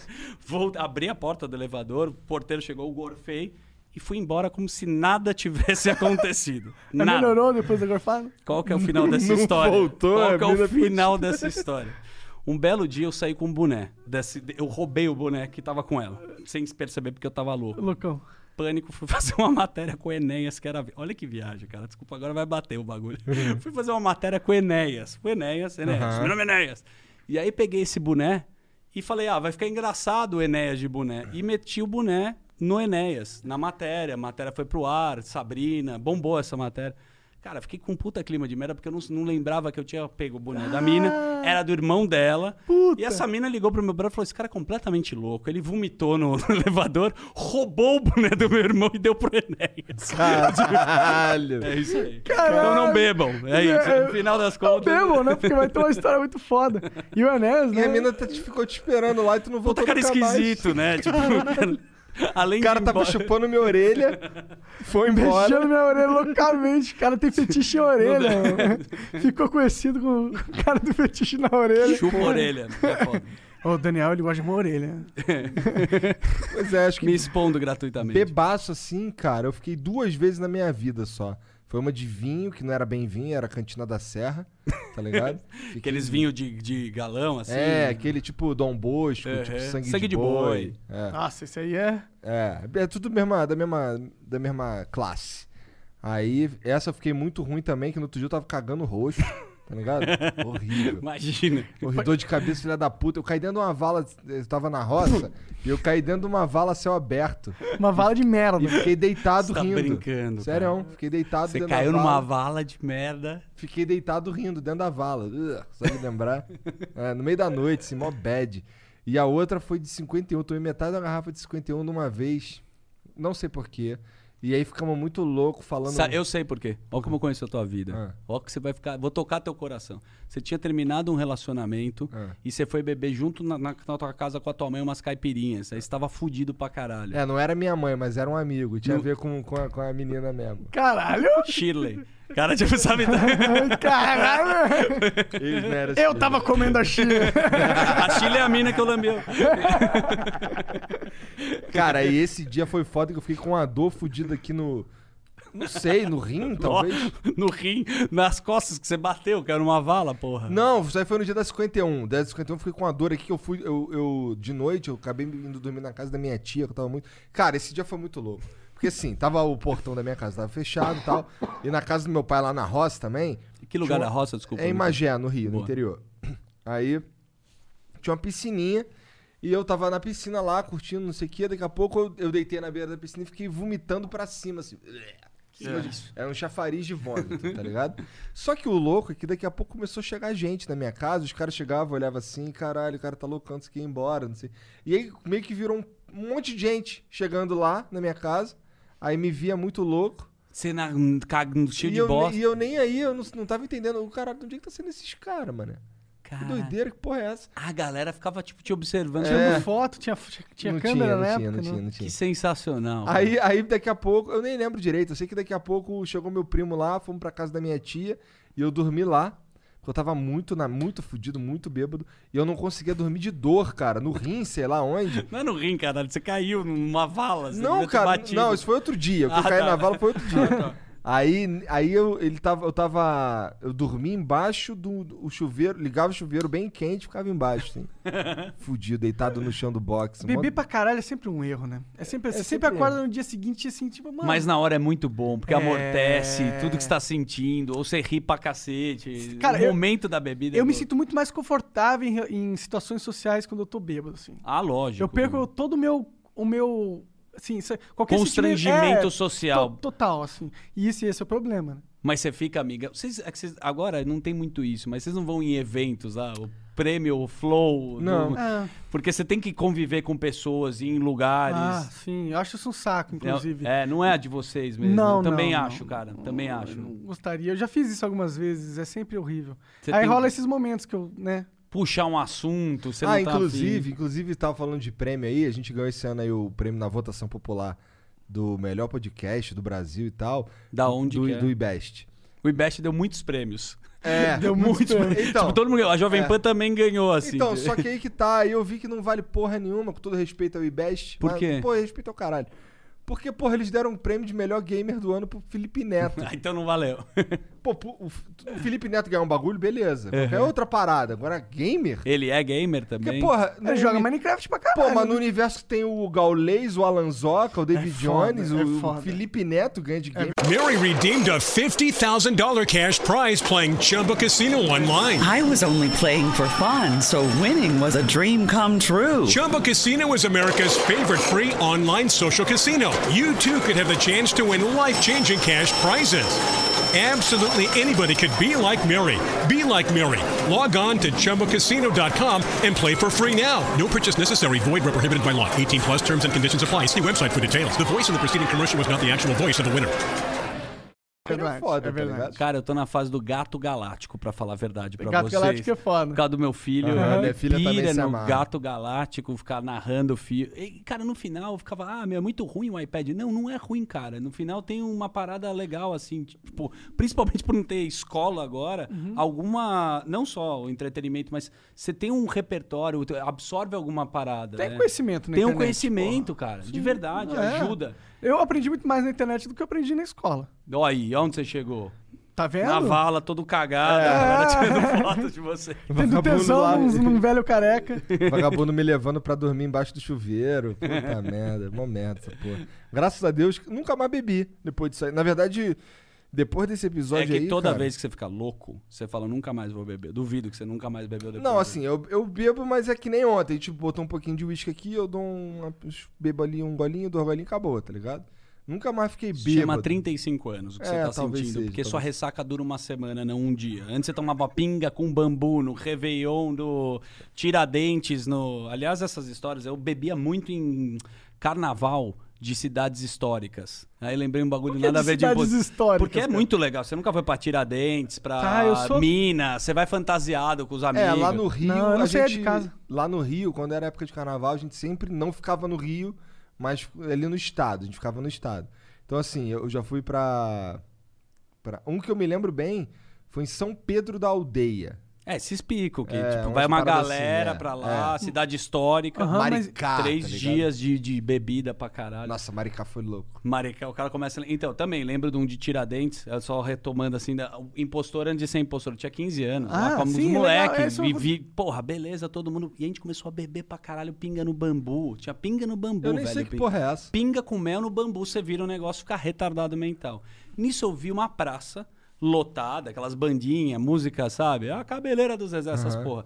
E eu vi que tava vindo o prefeito da cidade por trás. E eu vi meus brother lá, falei, porra, tá o prefeito aqui. Cheguei, um tiozinho, né? Meio baixinho, assim, gordinho. Que é prefeito. Clássico prefeito. tra- clássico prefeito. Seu Algenor, 4622. Eu- Daí eu vi os caras falando, ô, seu Algenor, não sei o quê. Eu, ô, seu Algenor, tudo bem? Roberto Tavares, como é que você tá? Parabéns pelo brilhante trabalho. Bebaça de pinga de chinelo, né? Não sei se você recorda de mim, tudo bem? Sou primo do Ulisses. Comecei a falar esses Sério nomes. mesmo? é. Metes com 15 Meti anos? atrás do palco, assim. Caralho. e Primo gal- do Ulisses. Vai falando coisas aleatórias. Aí eu vi que tinha um meio mestre de cerimônia pra chamar o prefeito da cidade. Eu falei, ah, mano, eu vou zoar o bagulho. Falei, ó, tem que falar, já tava com o prefeito aqui, você passa o microfone aqui. Aí peguei o microfone, loucaço de pinga com bambu. Queria agradecer o brilhante trabalho do nosso prefeito. Uma salva de palmas. A banda, viram uma banda, os caras tão- aquelas bandas do Mesquita, sabe? Mimi, Cocota e Ranhento. Nada a ver, tá? Uma salva de palmas pro nosso prefeito. O cara, tipo, veio do meu lado, me abraçou, falou três groselhas, continuei. Agora vamos continuar o baile. Quando eu desci, meus brothers olharam e falaram, meu, que, o que, que rolou? Eu fiquei meio famoso na cidade como filho do prefeito. tá? Caralho. Então essas viagens, pinga no bambu, entrar nos lugares, foi do caralho. Cara, isso é Agora eu muito- não conseguia fazer muito entorpecido o quadro gravando o real, né? Ah, ah, você precisa estar sóbrio pra ser. Tá, É, tá precisa sóbrio. ser convincente, Como né? que foi? Quando foi o seu primeiro impostor? O seu primeiro job de impostor? Não, não, não um job mesmo, mas Da tipo, vida, Da assim. vida, como moleque, assim. Quando você percebeu que era diferente? Porque é diferente você, tipo, do nada apresentar o prefeito com 15 É, anos? é. 15. Caralho. Quando foi. A gente tinha uma, uma galera, uns amigos meus tinha casa em Boituva, e do lado de Boituva tem uma cidade que eu não lembro, não Pô, eu recordo. tava em. Boituva com o prefeito. Com o prefeito. Maravilhoso. Onde salta de paraquedas. Mas no final tem uma outra cidade, tinha uma festa do Havaí. E aí, cara, precisava de calça branca pra entrar na festa. Obviamente, chegamos na porta, não conhecia ninguém. E eu com cinco amigos, já comecei a meio que desenvolver esse lado de, de zoar. E aí, cara, desenrolei com o cara que tava na porta, chamei o presidente do clube. Sempre tem uns caras lá, meio que nessa vibe. Eu consegui calças brancas pra galera, tipo do, do, do clube, sabe? Os caras falaram, não, a gente tá sem. Não, arrumei a calça. Na lábia. Na lábia. Falando, não, a gente tá fazendo uma parada Pegou aqui. a ficha de RPG, aumentou carisma, speech o máximo aqui, tá ligado? E eu fui entrando meio que nesses eventos que era balada com brother, sem ter convite pra entrar, e eu entrava em festa de Réveillon, organizava as festas sem conhecer ninguém. Ah, aí que- Meio que nessa pega de festa, de balada, eu desenrolava e ia entrar. Casamento, fui muito casamento. Sabe aquele filme Penetras Bom de Aham. Bico?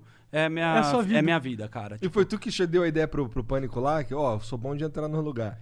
Na verdade, eu já fazia outros quadros antes, né? Eu fiz o Chupla, né? Que Aham. eu pegava as mulheres com não tão tanta beleza, mas tinha uma, toda uma parada com isso. Caralho, o chupa era Fiz com o Rabin também. Silveira e Silveirinha. Eu fui fazendo alguns quadros. E esse quadro, como é uma, a criação é meio coletiva, o Alfinete falou: Ah, tem o Remy Gaillard, que era um cara que entrava, não sei se você sabe, um francês. Não. Entra no meio de um jogo de, de tênis e ele vai lá e faz uma invasão. Aí os caras falaram, pô, vamos fazer esse quadro. Ninguém acreditava muito que a parada ia acontecer, nem eu, né? Tipo, falou, é difícil de gravar. E aí eu comecei a fazer umas paradas. se- Mas por que você? Quem teve a ideia nem foi tu. Não, eu, ele, eu já, as pessoas do- nos bastidores já sabiam que eu fazia essa parada, porque quando eu já tava no pânico, eu chegava com o carioca e desenrolava uma balada, falava, meu, tô aqui com. Eu conto essa história clássica, que foi duas coisas que, que o carioca ficou assim, caralho. Lembra do VMB que tinha Aham, festa? aham. O VMB é, tinha uma premiação e depois tinha a festa. Então você precisava pegar o seu troféu e ia, pegava uma van para ir para a festa. Como eu trabalhei muito tempo em produção, eu sempre saquei a logística de como funciona o bagulho. Cheguei na porta do VMB, antes de entrar, eu falei, Carioca, você quer ir no VMB? Ele falou, meu, não tenho convite. Eu falei, não, desenrola, a gente entra lá. Ele falou, ah, você tá zoando. maluco? Eu falei, mano, eu sei entrar no bagulho, vamos lá comigo. Ele, ah, tá, tá bom. Eu falei, tá bom, te ligo de lá. Se você não quiser ir, beleza. Contei essa história pra ele, eu era, tinha 17, 18 anos entrando na Jovem Pan. Cheguei na porta do VMB, aí eu vi, assim, van do Zeca Pagodinho. Ficava um cara e vinha a banda do Zeca Pagodinho na van. Eu falei, é só chamar o- a van para o artista que tá chegando, não é muito difícil. E aí eu vi o D2 chegando, eu... Van do D2, pode vir. Aí veio, vê mais uma que é pra, fa- pro filho, porque ele tava com o filho, né, na época. E pra banda, veio duas vans. Pus o D2 na van de trás, essa história é maravilhosa, junto com o filho dele, que era naquela, eu me desenvolvo e evoluo Aham. com meu filho, o filho dele era moleque. Ah, pode crer. Pus meus brother na van da frente, cheguei na porta da premiação, que era lá na Memorial, acho que da América Latina, se não me recordo, na Ah. não lembro. Aí quando eu cheguei com a van, eu tava com, porra, os caras, eu sou da equipe do D2. Aí desci com o cara da MTV e falei, ó, equipe do D2, só te falar, tá com o filho aqui, é menor, dá pra entrar pra um outro lugar? Ele falou, tá, tranquilo. Falei, tá um pessoal com a gente, libera esse pessoal. Pus meus amigos, pus o D2, o filho dele, entrei na festa. Falei, caralho, eu tô no VMB. Que filha da do puta, caralho. cara. Falei, Não, cara, eu- esse trampo é que você fez um jobzinho também, né? Não, Devia se- ter ganhado um salário depois dessa. Falei, carioca, liga aí na TV, vai entrar um link. Eu tava um link da MTV e aí ele me viu. Eu atrás do link, ele falou: Filha da puta, cara, como é que você entrou nessa porra? Aí ele entrou emocionado. Falou, Emílio, esse moleque é louco, ele consegue entrar nos negócios. Com pô." 17 anos, Com nossa. 17 E incrível. o pior é que tu falou pra ele antes que E tu eu ia falei, entrar. porra, eu vou entrar nessa, nessa É, parada. você tinha confiança, você sabia que você ia conseguir. Isso é Sabia, foda, cara. cara. É, eu, te- eu sinto falta dessa parada, mas ao mesmo tempo, eu não sou um cara, por mais que acho, eu não sou muito bom. Tem uma coisa que as pessoas erram muito pra invadir ou falar alguma coisa, que é você não sabe com quem que você tá falando. Tratar ma- me- meio mal o cara. Aham. Então, às vezes que eu me fudi foi quando eu tentei, tipo, fazer uma zoeira gravando, que eu tava na econômica e tentei entrar na executiva, e eu já consegui, né, no Miguel, mas quando eu vou gravar e vem a mulher dar uma bronca em mim, eu não sei brigar, aí o produtor começa a, a discutir com a pessoa. É, esse lance eu não sei fazer o tempo todo. Eu sinto falta da zoeira. Nós três vamos viajar. Estamos no Machu Picchu. Tem uma puta balada nada a ver. E a gente vai lá nessa balada e faz uma dança judaica junto com os caras do Machu Picchu, eu acho maravilhoso. Eu vou continuar fazendo isso. Entrando em piscina de hotel. Isso é muito bom, né? Não sei piscina de hotel, é que é. te dou as dicas aqui, presta atenção. Piscina de hotel. É o seguinte: o que, que você precisa de uma toalha? A toalha que você já tem da tua própria casa. Pega a toalhinha e mete e entra num qualquer hotel. Você entra pela praia. A toalha é sua. Lá vai ter uma toalha do hotel que Aham. alguém jogou. Você troca essa toalha GG. e já era. E você pode usar a piscina de qualquer hotel que Caralho. você quiser. Agora em Maresia você vai estar numa casa, mas enfim. É bom. Já fui muita piscina Que de nem os hotel. caras comem no McDonald's de graça no, pelo drive-thru, né? É, que o cara pega, pega o pedido da O cara frente, né? entra, o cara entra um cara, pede uma parada. Quando tu vai pedir, tu fala, não, não, pô, desisti, vou só passar direto. Só que ainda tu para na que o cara entrega a comida. Ah, Aí tu pega a comida do cara de trás, tá ligado? Já vi, já vi. Então, tem- Se você tiver, né? Ou se você hackear a Matrix, tem muitas oportunidades aí. Eu gosto disso. Pô, Eu acho queria que que- as pessoas tivessem mais essa, esse pensamento, Nossa, sabe? o mundo ia ser mais difícil, eu acho. O mundo é difícil pra caralho já. Mas então ia ser mais. Será? Ia. Eu acho que Ia eu ter go- que lutar, ia, vai ser, ia ser viver no Rio de Janeiro o tempo inteiro.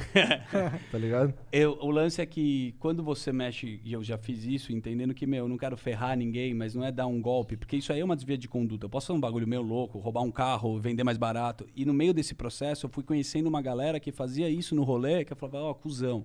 Tipo, eu vou entrar na balada aqui. Falou, ó, custa 50 reais, tá? Consegui por 20, me dá 30. Aham. Então, você tá roubando teu amigo. Sim, Daí eu falava pro cara, mano, você tá pegando dinheiro do cara? Não, mas eu tô trabalhando. Você tá trabalhando na balada? Nas... Não, eu que desenrolei.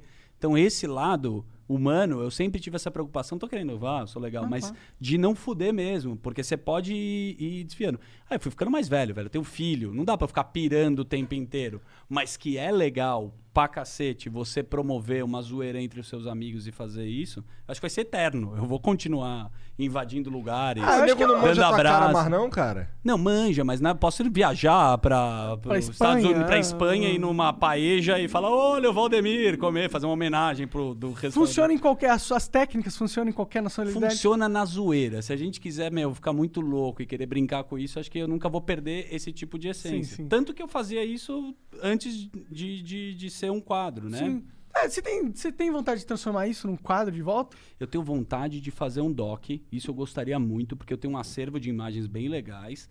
E toda vez que eu conto algumas histórias, as pessoas, obviamente, eu fico feliz, se interessam, mas eu tenho imagens foda. Exemplo, meu, dei uma entrevista quando eu fui pra M, que eu saí na CNN, na Reuters, em todos os, no El País, dando entrevista. E tem documentado no, no principal jornal da Alemanha, tipo o Jornal Nacional da Alemanha tem uma entrevista inteira comigo E tu que é avulso. E eu super avulso. E, e todo esse material, quando eu conto essas histórias, e eu, eu piro muito em documentário, eu adoro. Cara, eu acho que é uma coisa que eu. Se falar, puta, eu adoraria fazer isso, sei lá, com a Netflix, com a Amazon, acho que ia ser bem foda. Pô, seria muito foda mesmo. Você, eu acho que é um, tem outros caras como, como você no Brasil que são tipo que hackearam a, a vida pra entrar em lugares e Ah, eu acho que sim. Eu não, não Eu não sei. conheço, também pra- pra não. mim- Tô falando gente da mídia. Da- É. Não sei, acho que não. Não, não, não teve esse, esse quadro. Quando eu entrei no Oscar, um, eu fui entrevistar um cara que tava na, na meio do, de uma fila, assim, do outro lado da rua, assim, um tiozinho distribuindo livro. E aí tem até na matéria, o cara fala assim, cara, eu entrei no Oscar, o cara falou pra mim, há 10 anos atrás. E ele escreveu um livro, né, contando a história. Tiozinho, maior figura. Falei, qual que é o conselho que você me dá que eu quero entrar no Oscar hoje? Ele falou, não faça isso. Não fa- O cara que falou, não faça isso. Eu entrei há 10 anos atrás. Não tinha sniper, não tinham pessoas. Você pode morrer. Tipo, eu, Caralho! caralho. Então é foda. Então, se eu parar pra pensar de contar essas aventuras, isso é uma coisa que eu gostaria de formatar. Agora, você fala, você quer fazer o impostor? Nem fudendo. Porque eu acho que, primeiro que eu não, não quero entrar na Casa Branca, ou um produzir tiro. alguém, pegar, produzir um impostorzinho. É, mas eu acho que é muito individual pra É, ela tem que ter. conseguir fazer essa parada. Tem que ter. Mas será que não, ah, sei Mas a eu linguagem você pode ser o corporal mestre de precisa alguém ser- aí. Mas é di- já tentamos, é Já difícil. tentaram? Já tentamos fazer o quadro com outras pessoas, é muito difícil do cara realizar Ter do essa jeito manha. que é, é um pouco individual. Mas eu gosto de, de documentário nessa linha, gosto, sei lá, às vezes do Cabrini, que é um louco assim de entrevistar o cara e conseguir coisas é, inusitadas.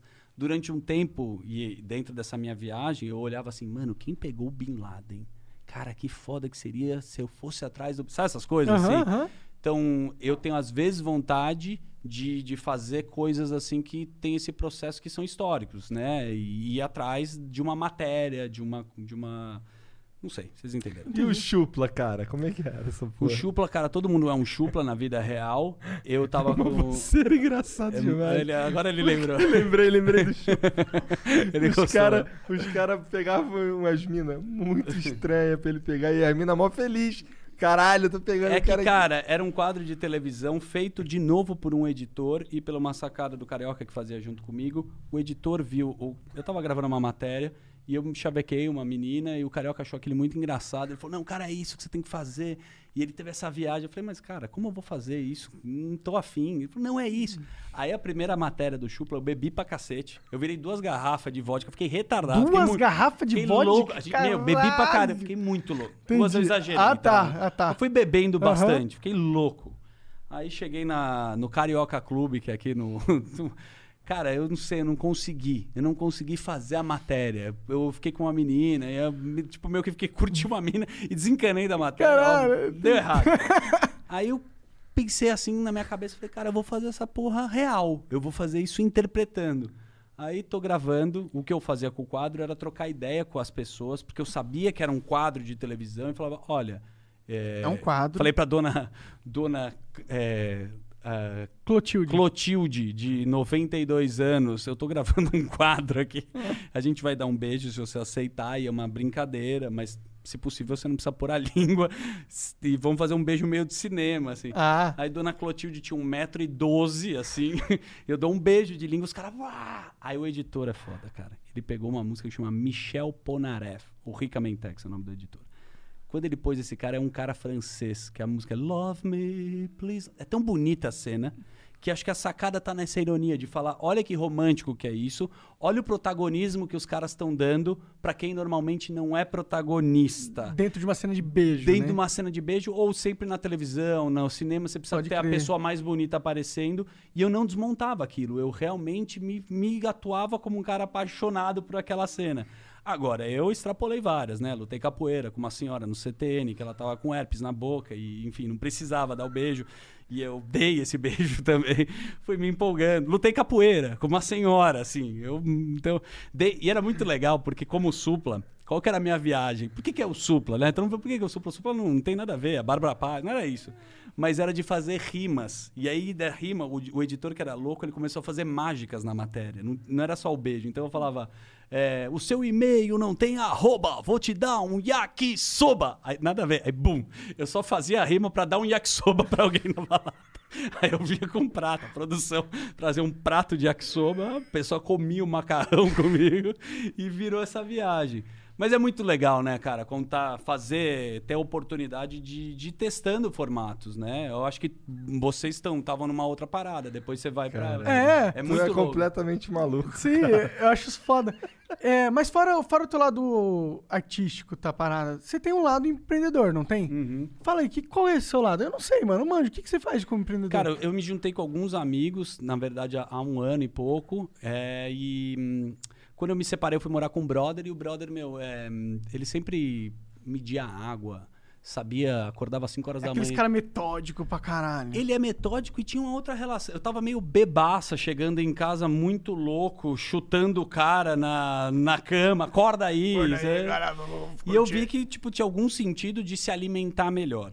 Era alguma. Eu falei, esse cara tá fazendo uma coisa que pode ser que seja legal. E viajando pelo pânico, muito pra, pra Los Angeles, né? Eu comecei a ver que as pessoas tinham uma cultura de ver rótulo, de querer comer bem. Isso já era um processo, eu tô falando, cara, de sete anos atrás, oito anos atrás.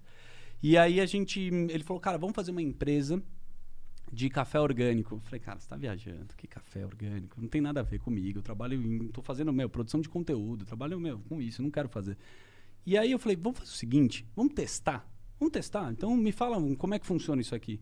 Liguei pro cara do café, montei um, um clube de assinatura. A minha ideia foi, vamos fazer um negócio então que seja legal, que ajude alguém. Vamos fazer um clube de assinatura de café orgânico para pequeno e médio produtor de café, o cara do sul e o caramba, e vamos fazer igual de vinho. Aí o cara faz esse clube de assinatura, ele recebe café diferente em casa. Comecei a testar na minha casa, no meu prédio. Dei café pra todo mundo. Pergunta se um filha da puta Assinou. assinou. né? Os caras adoraram a caixa, não, muito legal. Não rolou. Um outro amigo meu morou muito tempo em São Francisco. Ele, esses caras de startup, fez eh, toda essa produção, aquela Rocket, que era alemã, ele juntou. Então era um cara mais desse, desse nicho. Eu falei, pô, você acha que clube, o que, que você acha disso? Ele falou, cara, clube de assinatura de café. Não falar pra mim, markup não vai dar. Eu falei, o que, que é markup? O que, que esse cara tá É, eu falando? nem sei, na real, o que, que é essa Markup é quanto marca? Você compra uma camiseta, o custo dela é 5 reais. Se você vende ela por 20, você vai marcar duas vezes. Ah, entendi. Entendeu? entendi. É, é, é, Marca 4. Se você ma- é a 10, lucratividade do café. É, quanto custa pra produzir e quanto custa pra você vender. E aí era um meio que pra mim também eu comecei a ficar interessado sobre isso, sobre logística, sobre como formatar um business. E o que eu fiz nesse negócio foi fazer parecido com o que eu faço na minha vida. Falei, cara, eu crio, crio de conteúdo. Então cada um na tua posição aqui. Resumo da história, a gente, ele falou, cara, isso não dá, café, não sei se é tão interessante, não tem markup. E aí eu vi a história do Dave Asprey. Vocês conhecem esse cara? Maluco do Vale do Silício, que ele colocou, foi viajar pro, bom, resumindo, vai. O cara morava no Vale do Silício e foi fazer uma viagem pro Himalaia e viu que os Sherpas tinham muita eh, força para carregar mala. Ele falou, mano, como é que esses caras têm tanta força?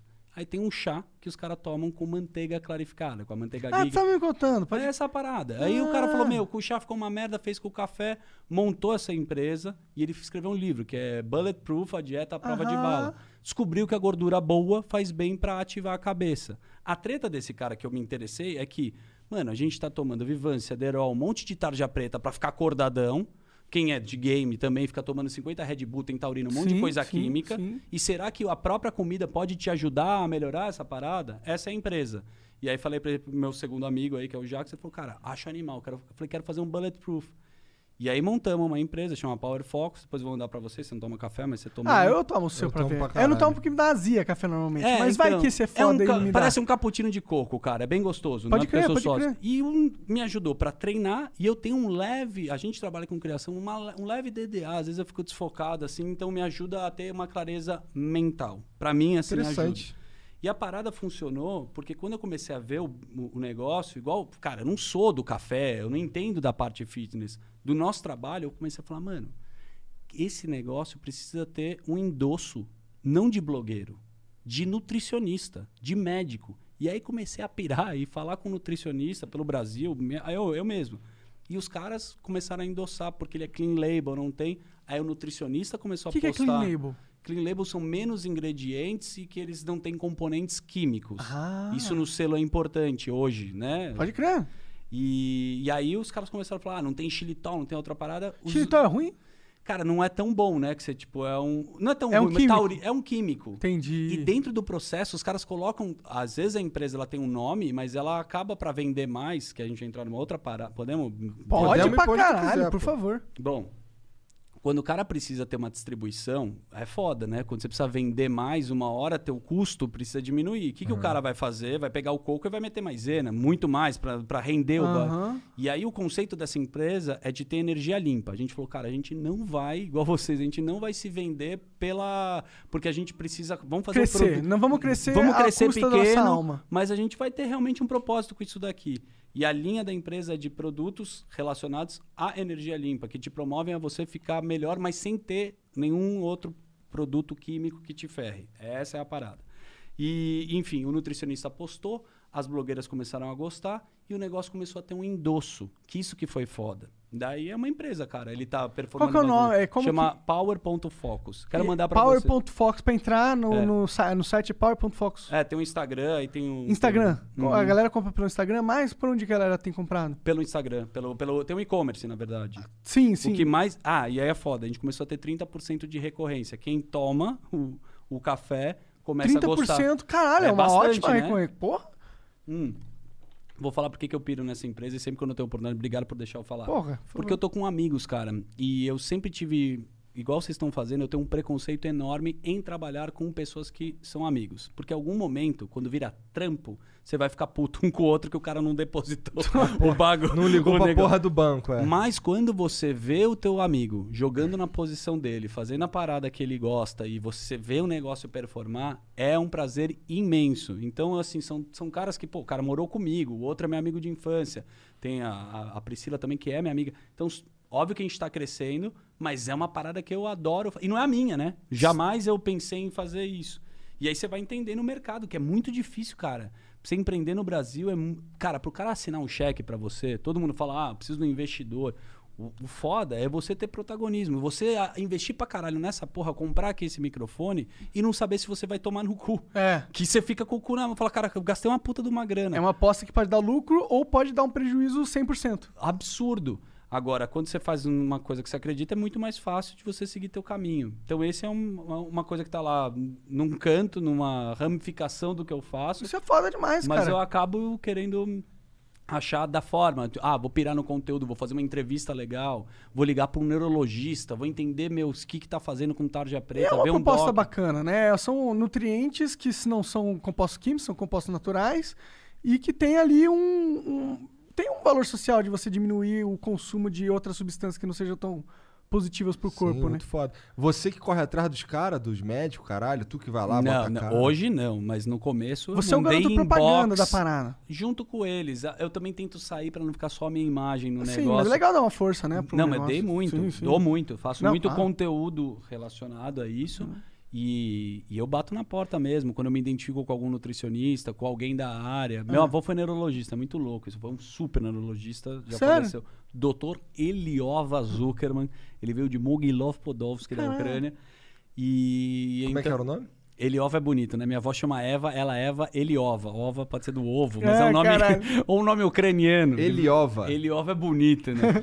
Mas, E eu é, ouvi a vida inteira do- da galera falando, cara, meu avô salvou tua vida, teu avô não sei o quê. Entendi. E aí eu comecei... Esse é o foda do médico, né, cara? É muito poderoso Muito mais médico. foda, né? É. Mas e os seus pais? O que, que eles faziam? Psiquiatra e psicólogo. Caralho, por isso Tá você é aqui. maluco, né? Não, por isso que eu adoro debater. Exato. Não tem, não tem como não ficar louco sendo analisado diariamente, né? Sim. Isso aqui é um complexo de Édipo invertido. Ai, Caralho.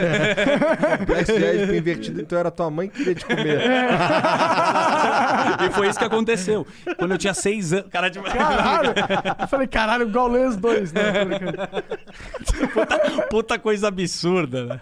Não dá, cara. Sabe o que é gostoso falar com vocês? Que vocês não, tipo, desligam e meu cérebro funciona muito assim, no modo, tipo, do dial pra onde a gente vai. E dá pra gente ficar umas 40 horas viajando aqui. Sim, é. Dá. Agradável, agradável. Porra, Isso mas que vocês estavam teve um- cansados. Vai tomar no cu, velho. Teve alguma. Mas teve. Você tá falando aí zoando aí do teu pai psiquiatra, tua mãe psicólogo e tal, ou sei lá, vice-versa. Uhum. É. Isso mex... teve alguma, algum impacto mesmo em tu quando tu era moleque? teve um impacto absurdo para eu saber me comportar e, e fazer o meu trabalho. Acho que muito da percepção que eu tenho é de ouvir as pessoas. Meu pai é um puta de um ouvinte. E pra gente fazer o que a gente tá fazendo, o nosso trampo, né, de comunicador e o caramba, a sacada é duas. São duas. Observar o ambiente, que é foda. Você tem que, tipo, falar, cara, deixa eu entender quem são esses malucos. Isso é importante. Como é que funciona esse xadrez? No ar e fora, on e off. A vida aqui é um sistema. Você tá ligado que quando você vai, tipo, projetar, você vai lidando com as pessoas. E quem tem inteligência emocional e essa capacidade, pra mim, não, no nosso trabalho principalmente em vários, dura mais. Porque o tempo inteiro você é testado no teu ego. E como eu tive um pouco a percepção em casa de ser analisado, ouvir. Meu pai, meus pais têm esse lado muito de bater papo, de querer entender, Ah, que de querer conversar. Não, tem, tem as loucuras deles, obviamente, Ah, também. isso é da hora, mano. Mas eu, desde moleque, eu sou um cara assim, tipo, observador de onde eu tô, como é que funciona. Principalmente no trampo que eu tive, acho que a- o que me deu a maior lição, falei, mano, esse negócio é muito cíclico, cara. Tipo, vai ser do. Eu, eu, eu vi muitas emoções, tipo, ser muito foda. Eu falei, ah, daqui a pouco então termina. É assim que funciona.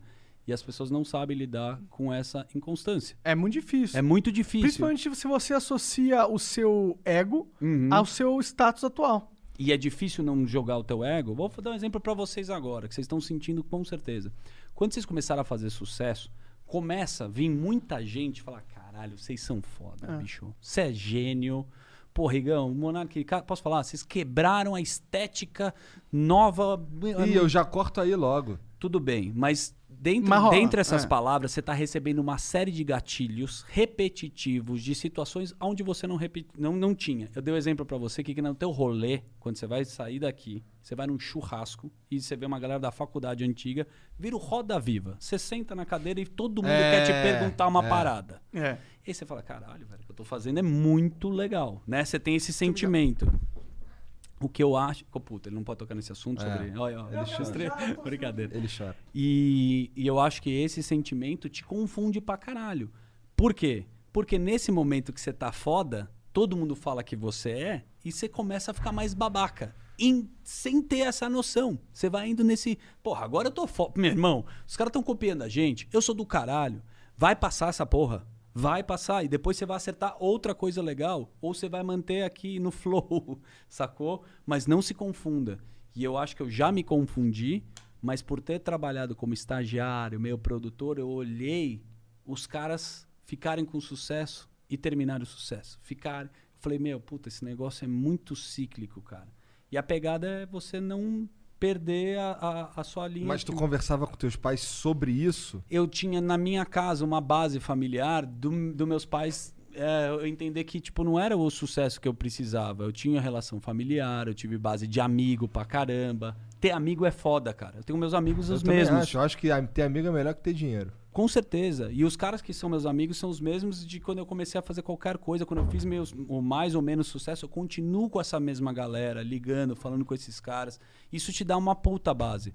Porque esse trampo te dá uma credencial pra estar com todos os tipos de pessoas. Com pessoas que têm grana pra caralho, que não tem. Isso te confunde. Em algum momento, você tá com o dono da Marabras no interior de Itapipoca, o cara tem uma puta casa e fala: Ah, meu, eu preciso comprar uma casa grande. E a tua vida começa a virar um círculo que você fala, cara, preciso estar com esse. Agora eu tô foda. Então vou precisar pra comprar o carro, vou precisar. E eu tive essa base, por exemplo. é, quando todo mundo no, no pânico tinha carrão, né? Tinha que comprar, sei lá, os caras tinham. Todo mundo, ah, precisa comprar carro. Eu já era estagiário, eu já via que aquilo não era, tipo, essencial pra mim. E aí eu tava num rolê, assim, com os caras. Os caras falaram assim, porra, mas era um carro do meu irmão, né? Meus irmãos tinham um carro que eu tava achando foda. Na época, sei lá, era um Polo, que é um Golf, não sei. Que é um carro, um carro de jovem, um carro de jovem. né? Eu tava feliz pra caralho. Porra, velho, você é mó humilde, você tá com esse carro aí com a gente. No... Falei, cara, como assim? E aquilo eu vi e falei, puta, isso é muito distorcido da minha base, da minha realidade. Então, cuidado pra você Não virar ficar babá. Cuida, sério. É, Uma então, coisa mas que eu- muda, eu- cara, que eu vocês não que- mudaram. Eu acho que nesse lance daí, é, nesse aspecto aí, eu acho que eu tô. Eu tenho 35 anos, né, meu parceiro? Então Uhum. eu meio que. Eu meio que. Eu acredito que eu esteja blindado. Porque assim, tem uma. é, Eu, esse é exatamente o bagulho que eu não piro, tá ligado?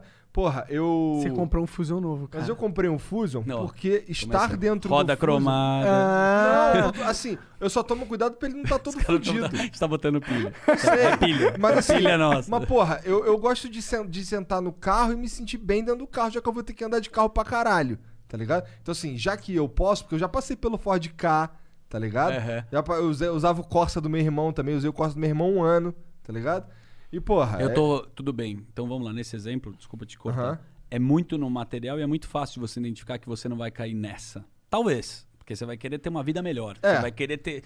Né? Ele não É. quer mais acampar, Mas eu- não. Ele quer ter uma casa lá em mas eu Maré. não quero É. mostrar pros outros que eu tô cagando Tudo bem. pros outros. É que Mas, é tal- conforto. mas talvez outras paradas que você queira mostrar, que é uma coisa mais interna, é onde você tá, o status que você chega, onde tá dando audiência pra caralho. Você fica tipo, isso aqui é cocaína, velho. Você quer, tipo, ficar viciado nisso daqui. Porra, Quanto mas que eu- deu? 3 milhões? Mas não, eu porra, não, eu 5 não sou milhões. esse cara também. Não. Eu não sei, sabe por quê? Assim, é porque ele Eu realmente não tô, pelo é. amor de Deus, eu não, também não tô no generalizando. Sei, tô falando eu do- Você está julgando o Igor agora! Não, não, não, não, é, não, não, não, não, contexto. relaxa, relaxa. Eu só tô dizendo que assim, assim, Vou achar tá, que você é tá babaca. falando o lance do, dos Mas ele é babaca, mas não é por causa Não, eu sou disso. babaca e eu, eu sou ranzinza. É. É, eu nem sei quanto. Ontem a gente tava vendo aqui os flows que a gente já fez, Uhum. ontem a gente teve convidado, ficou trocando ideia. E assim, eu fiquei surpreso uma porrada de flow que eu não fazia ideia que tinha dado número. Porque não é esse, não é, não é pra isso que eu tô fazendo isso. Eu Uhum. não tô fazendo isso pra. pra. Pra se lá, achar. É, pra ser o pica, pra chegar no lugar e vagabundo lamber meu saco. Eu nem gosto Uhum, disso, uhum. tá ligado? Inclusive lá no Pânico, lá no finalzinho, quando o Emílio começou a falar, não, o flow daí, eu já cortei. Aí, não, vamos falar de outro bagulho, não sei o quê. Porque, porra, não, eu Não é a sua, não, não, é da não tua gosto desse lance de... de, de- e quando os caras começam a, me- quando os caras começam a lamber meu saco, entre aspas, aqui, eu já corto logo também. Ih, aí, aí, o cara tá Ele lambendo fala, meu ele saco. fala literalmente isso. Pô. Inclusive é desagradável todas as vezes. Que, tipo, deixa uma situação. É igual você que fica bêbado e é, É, sincero. tipo- Ele sóbrio não gosta que ninguém enalteça. Você tá- O trabalho lindo que ele vem fazendo na comunicação. né? Posso falar a verdade? Assim, primeiro que está cabeludo, você não tinha cabelo, né?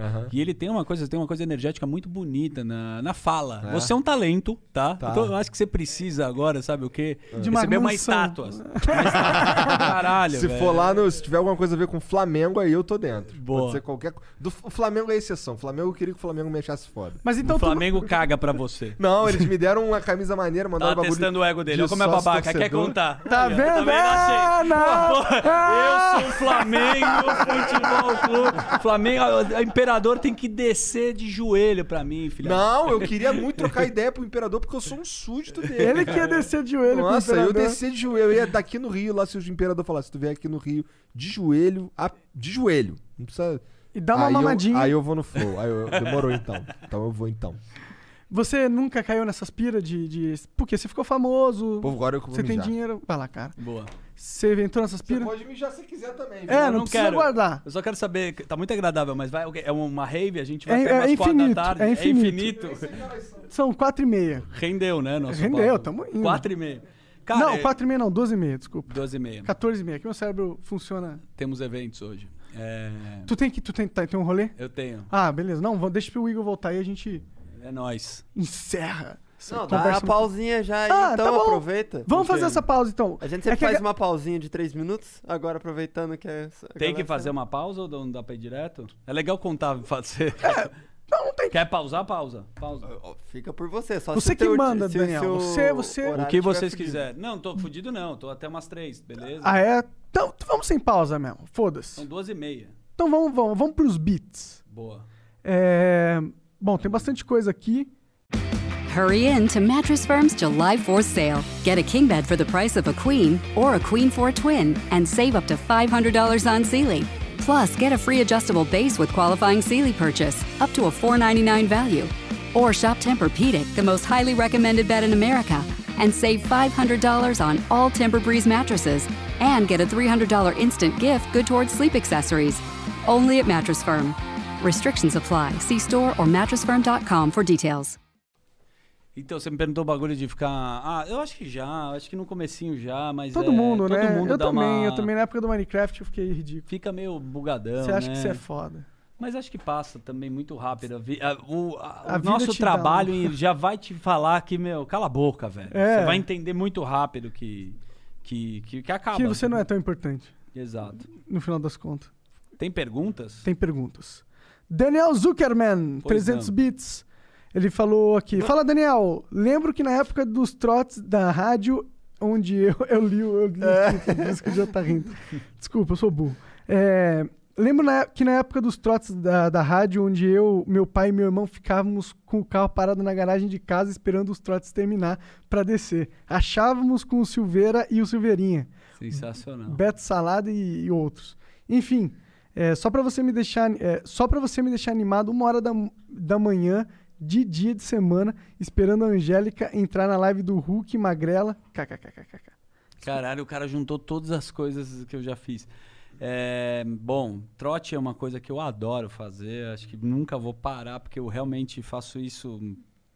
Foi uma referência, né? O próprio Emílio fazia um programa que chamava Boi na Linha. Foi um sucesso absurdo que era de trote. Ele começou a fazer trote, virou um programa na Jovem Pan, ele tinha que gravar 10, aí ele começou a ficar, puta, não Maluco, aguento mais. né? E, e aí vários desses trotes que eu tava contando aqui, o primeiro que eu fiz foi um que eu liguei pra uma menina que era estagiária da Jovem Pan, e ela ligou pro pai dela falando que tava grávida, e tava grávida de um motoboy, e esse motoboy era eu. E aí, cara, esse trote na época de YouTube, que não viralizava nada, deu 6 milhões, assim, é um trote muito louco. Caralho! Que é um cara que é motoboy e fala que tá. E o pai é muito bom, porque ele é bravo, no final deu tudo certo, assim. Foi legal. E obrigado por todas as referências aí. Pé de salada também é uma viagem da minha cabeça aí. Foda. É, ele, ele continua aqui. cole- é, colecionava mais rolês aleatórios. Coleciona, coleciona mais rolês aleatórios do que o, que o Ronaldinho. Tem um motivo porque eu não leio os beats, tá? Eu não sei ler. É difícil Por de isso que ler. é, ler Onde é minha que lê? parada. Deixa eu ajudar. Quer, quer ler aqui? ó? Vou ler. Ó, lê. Nossa, mas é gigante. É tá muita ligado? coisa, tá vendo? Por isso que eu deixo pro liga. É chato Puta. pra caralho ler, mano. Eu Puta. odeio ler.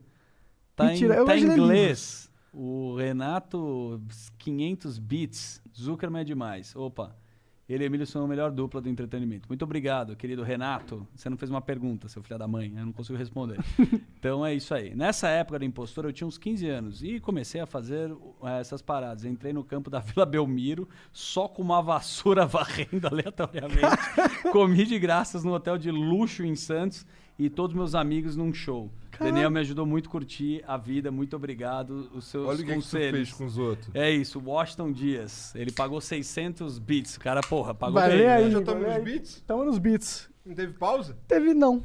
Você quer fazer pausa? A gente faz a pausa. Vamos direto aqui, tá rendendo. Cadê? Onde é que tá? Tava em qual? Ah, é muito legal. Agora, por isso que essa porra dá certo. Ah, o tá. cara voltou com um salpicão de frango.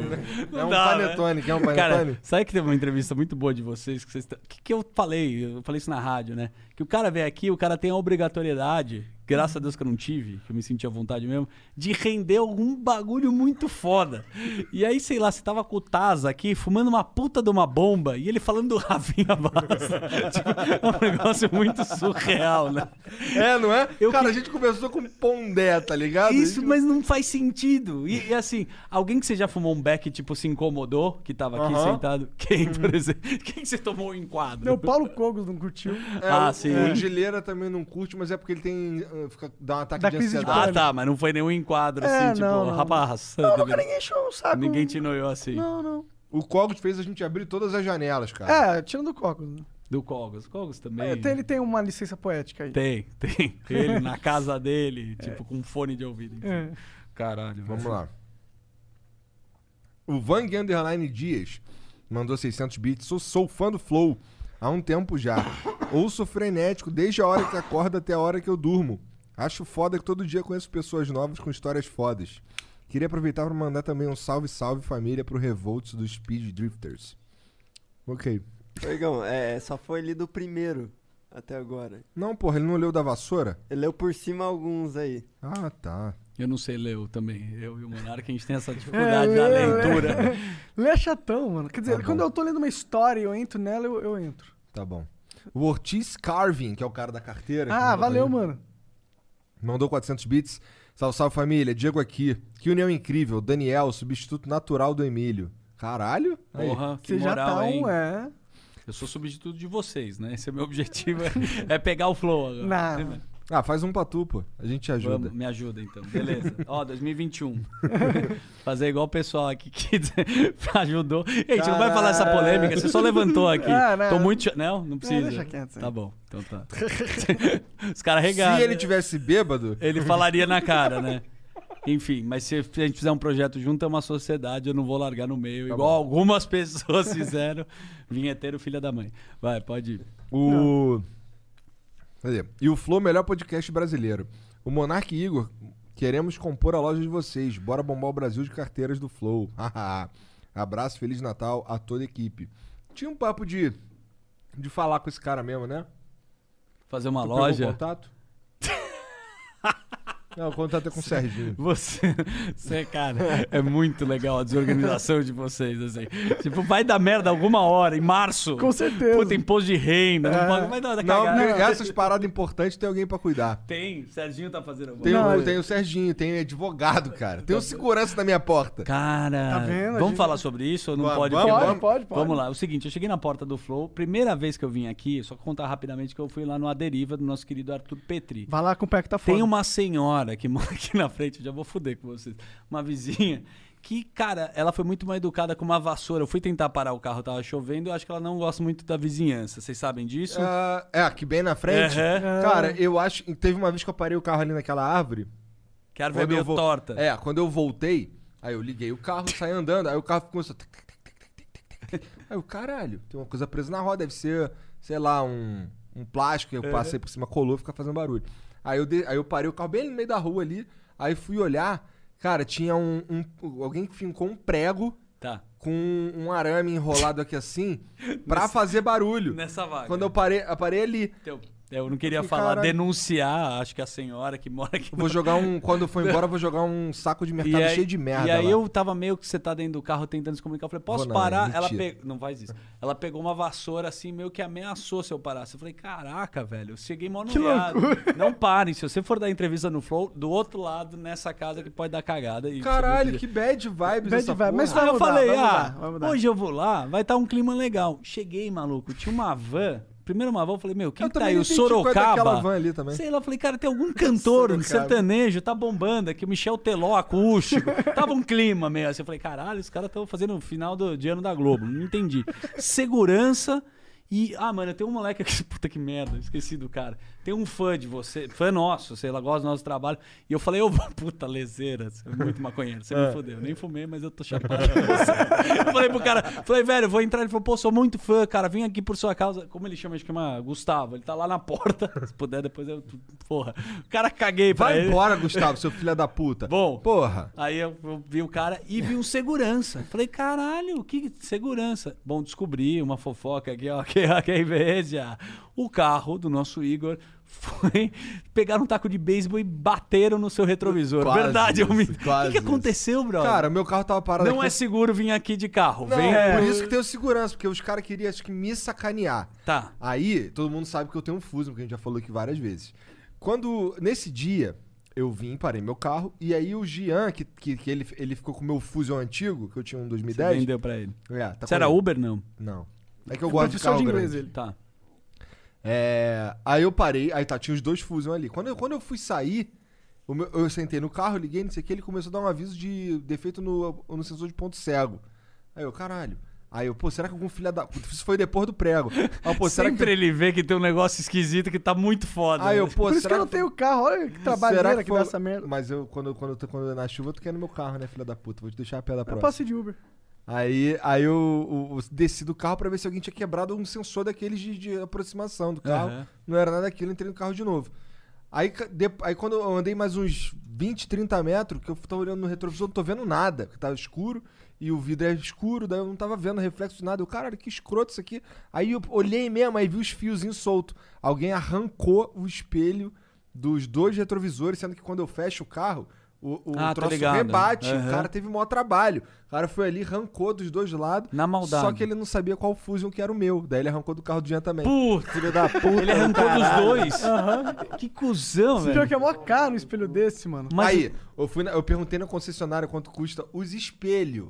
Não tô falando do retrovisor. Tá. Os dois espelhos do meu carro, os caras da concessionária querem 5 mil. Ah, você tá brincando. Aí agora eu quero saber da Ford, inclusive, o que que a Ford coloca nesse porra desse espelho, porque que é um espelho, Cinco pau, um é um espelho com sensor, tá ligado? Tu compra câmera de estacionamento aí por 200 conto. Melhor comprar um Uno, né? Usado, do que um espelho. É, é. Compra um é. Uno, velho. Fica pior- dando volta aqui. Fala, esse é meu carro, agora vai lá e escolhe. Aí o filho da. Cara, como é que. Eu queria saber. Ford, depois tu me fala aí, na moral, que eu mandei lá um tweetzinho pra vocês, eles cagaram.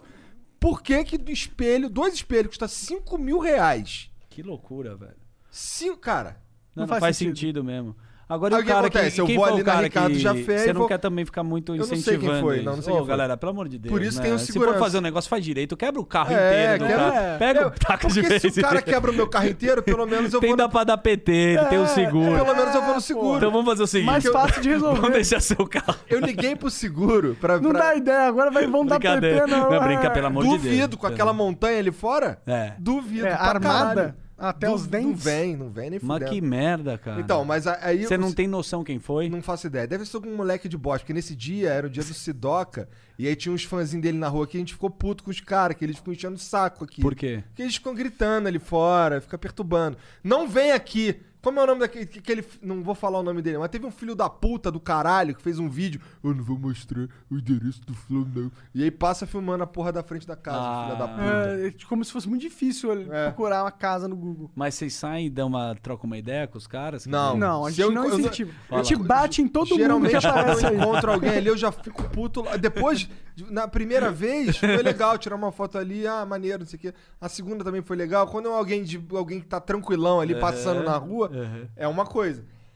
Agora o cara que tá camperando aqui me dá vontade de pegar aquele taco de beisebol aqui e sair. Eu juro pra tu, eu nem vou, Mas o cara. cara gosta do seu trabalho, pô. Foda-se, ele tá atrapalhando o meu Tô trabalho. botando pilha. Pau no cu dele. Você tá atrapalhando o meu trabalho. Tem um porra. cara lá fora, porra. Chama ele. Será que ele ainda tá até agora, mano? Porra, vai embora. Vai se fuder.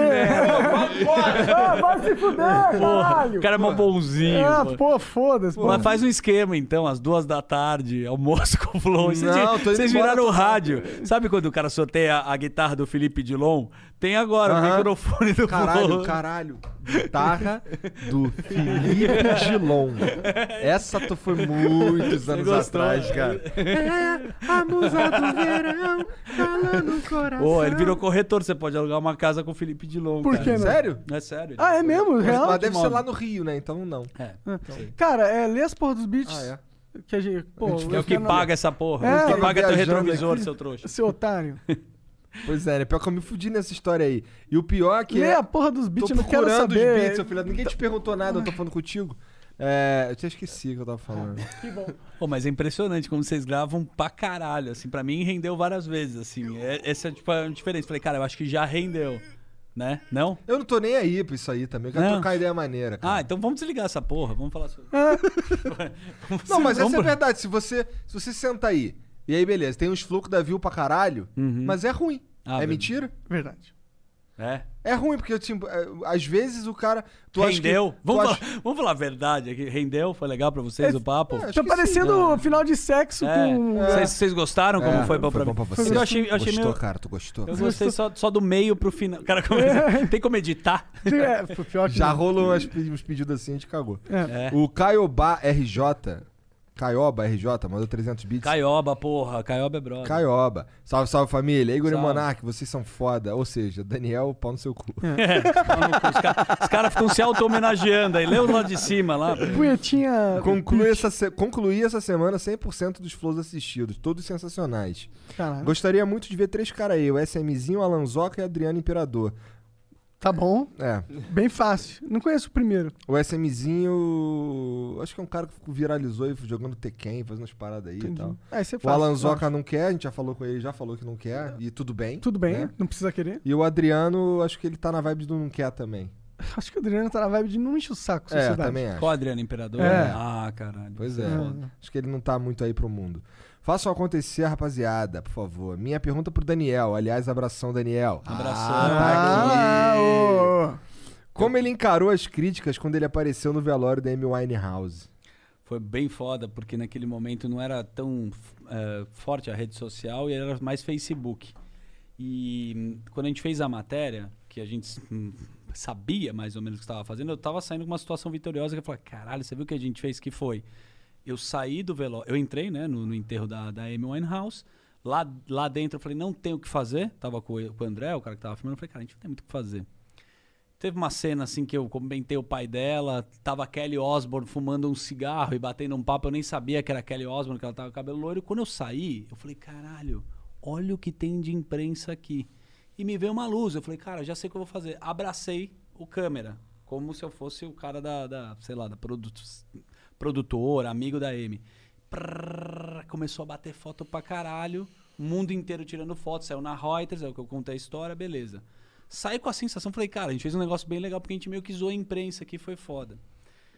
Veio uma matéria, a Reuters pediu desculpa falando quem que eu era. Então explicou que eu fazia um quadro que invadia os lugares, e matéria em televisão, puta, em vários lugares, vários veículos do mundo, explicando o que era. O que, que aconteceu? No meu Facebook, viralizou, irmão, e os caras começaram a descer a porrada em mim, em inglês, em espanhol. Eu falei, caralho, acho O que eu mundo fiz- te cancelou. o mundo me cancelou. Tipo, nunca ninguém tinha sido cancelado aqui. Eu tava sendo cancelado pelo mundo. E aí o brother que tava comigo falou: Meu, a gente fez uma puta cagada, né? Porque tem gente do mundo inteiro. E aí foi passando o tempo, eu fui vendo os comentários, vinha, tipo, que era dividido, 50-50 do mundo. Aham. Falei, é, porra, isso é sucesso. Quando os dois lados É. te odeiam, você tá fazendo sucesso. E então eu lidei na boa, cara, porque eu fiquei feliz, assim, não foi um negócio que mexeu a pergunta dele, ah, você ficou puta. Eu fiquei na dúvida várias vezes, como tudo que eu faço. Falei, caralho, será que deu Será cagada? que dessa vez eu fui demais? Mas eu tava certeza que, tipo, o bagulho tinha sido certo. Deu boa. Tá. Vamos lá. Ele tá falando pra eu ler mais rápido aqui que tu tem que vazar, né? Não, mas pô, vamos. Tem uma pergunta de um amigo meu. Aqui. Vai, manda, Manda, aí. Thiago Nouman, da Vai. comunidade judaica. Ele tá vendo o Flow, mandou uma foto aqui. Conta do aniversário do 50 Cent no Bahamas. Tô por fora disso aí. Maravilhoso. Bom, tem o Bahamas, que é uma casa de entretenimento masculino aqui da cidade de São Paulo. Compete com a Escândalo. Escândalo, você conhece? É. O escândalo é mais dançante, o 222, que agora mudou, é um lugar mais pra você e com os amigos. Enfim, a gente vai fazer um tour cultural do, Dos do- das casas. E, e, na verdade, dos puteiros. É, esse Das caso, casas, o, o, o careca lá, o, como chama? Oscar Maroni, é um belo de um marqueteiro. Então ele bolou, ele inventou que o 50 Cent ia fazer um after party no Bahamas. Foi muito boa ideia, né? Imagina, o 50 Cent Aham. no Brasil. Cara, eu não sei, não sei nem se o cara foi. Ele criou essa história, bombou o lugar E era nessa época que eu tava na transição pra tentar entrar no. Nem tava no pânico, eu fazia as coisas de, de impostor, na zoeira. Esse meu amigo Thiago Noman tava lá. Cara, eu cheguei na porta do Bahamas, meu, cara, o mundo inteiro tentando entrar. Eu vi num canto, assim, a porta meio que da cozinha. E eu vi umas águas meio que empilhadas lá.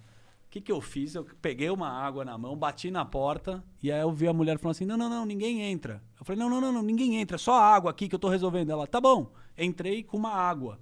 Falei, caralho, eu tô dentro. Fudeu. Só que eu falei, agora o que, que eu faço? E eu vi que, tipo, tinha uma galera também tentando entrar e comecei a organizar a festa como se eu fosse um funcionário do Bahamas. Falei, olha, pessoal, vamos organizar aqui. Quem tá trabalhando, por favor, tem umas águas aqui, vamos dar água pro pessoal. Comecei a dar água pra fila inteira. E estava um brother meu, que é esse Thiago Noma, meu grande amigo. E ele entrou nessa balada do 50 Cent, que não tava o 50 Cent, mas eu que organizei, é isso. foda, Uma que história. golpista, filha da puta. Tá, é uma O cara oportu- incrível. Ele No to oportunidade na porra toda, cara. Sim, mano, é meio tipo, ele joga o GTA, tá é ligado? Só que na difícil- vida real. Difícil É, conter esse cara, né? Se ele quiser entrar na tua casa, ele, Ele vai vai entrar. entrar. Ele é o vira o cara do iFood. Bom, se der uma porra. merda, né? Tem uma outra profissão aí. É isso, né? Trabalhar no iFood.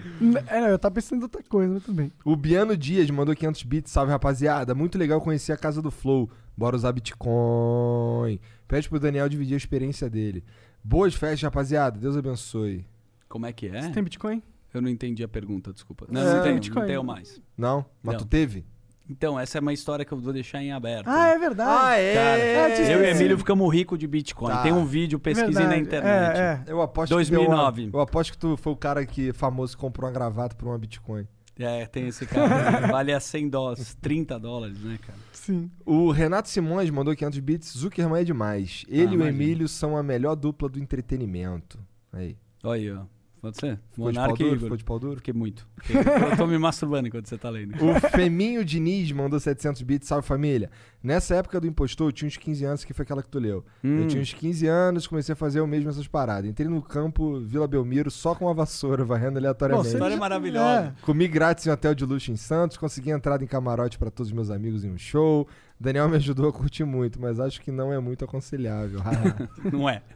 Não é mesmo. Tem que ter uma manha. Mas vocês não têm um- algum amigo que já fez isso na vida? Que já fez, foi um rolê, entrou em balada? É que eu não saio, tá ligado? E eu também não tinha amigos. Mas que vida é essa? Deixa eu falar. Eu quero ser mais. Que você tenha uma, uma parte mais social. O que, que é não saio? Você não faz um churras quarta-feira na casa. Não. Não, cara, cara, eu era. Pensa num nerdão Uhum. que ficava 24 horas do PC.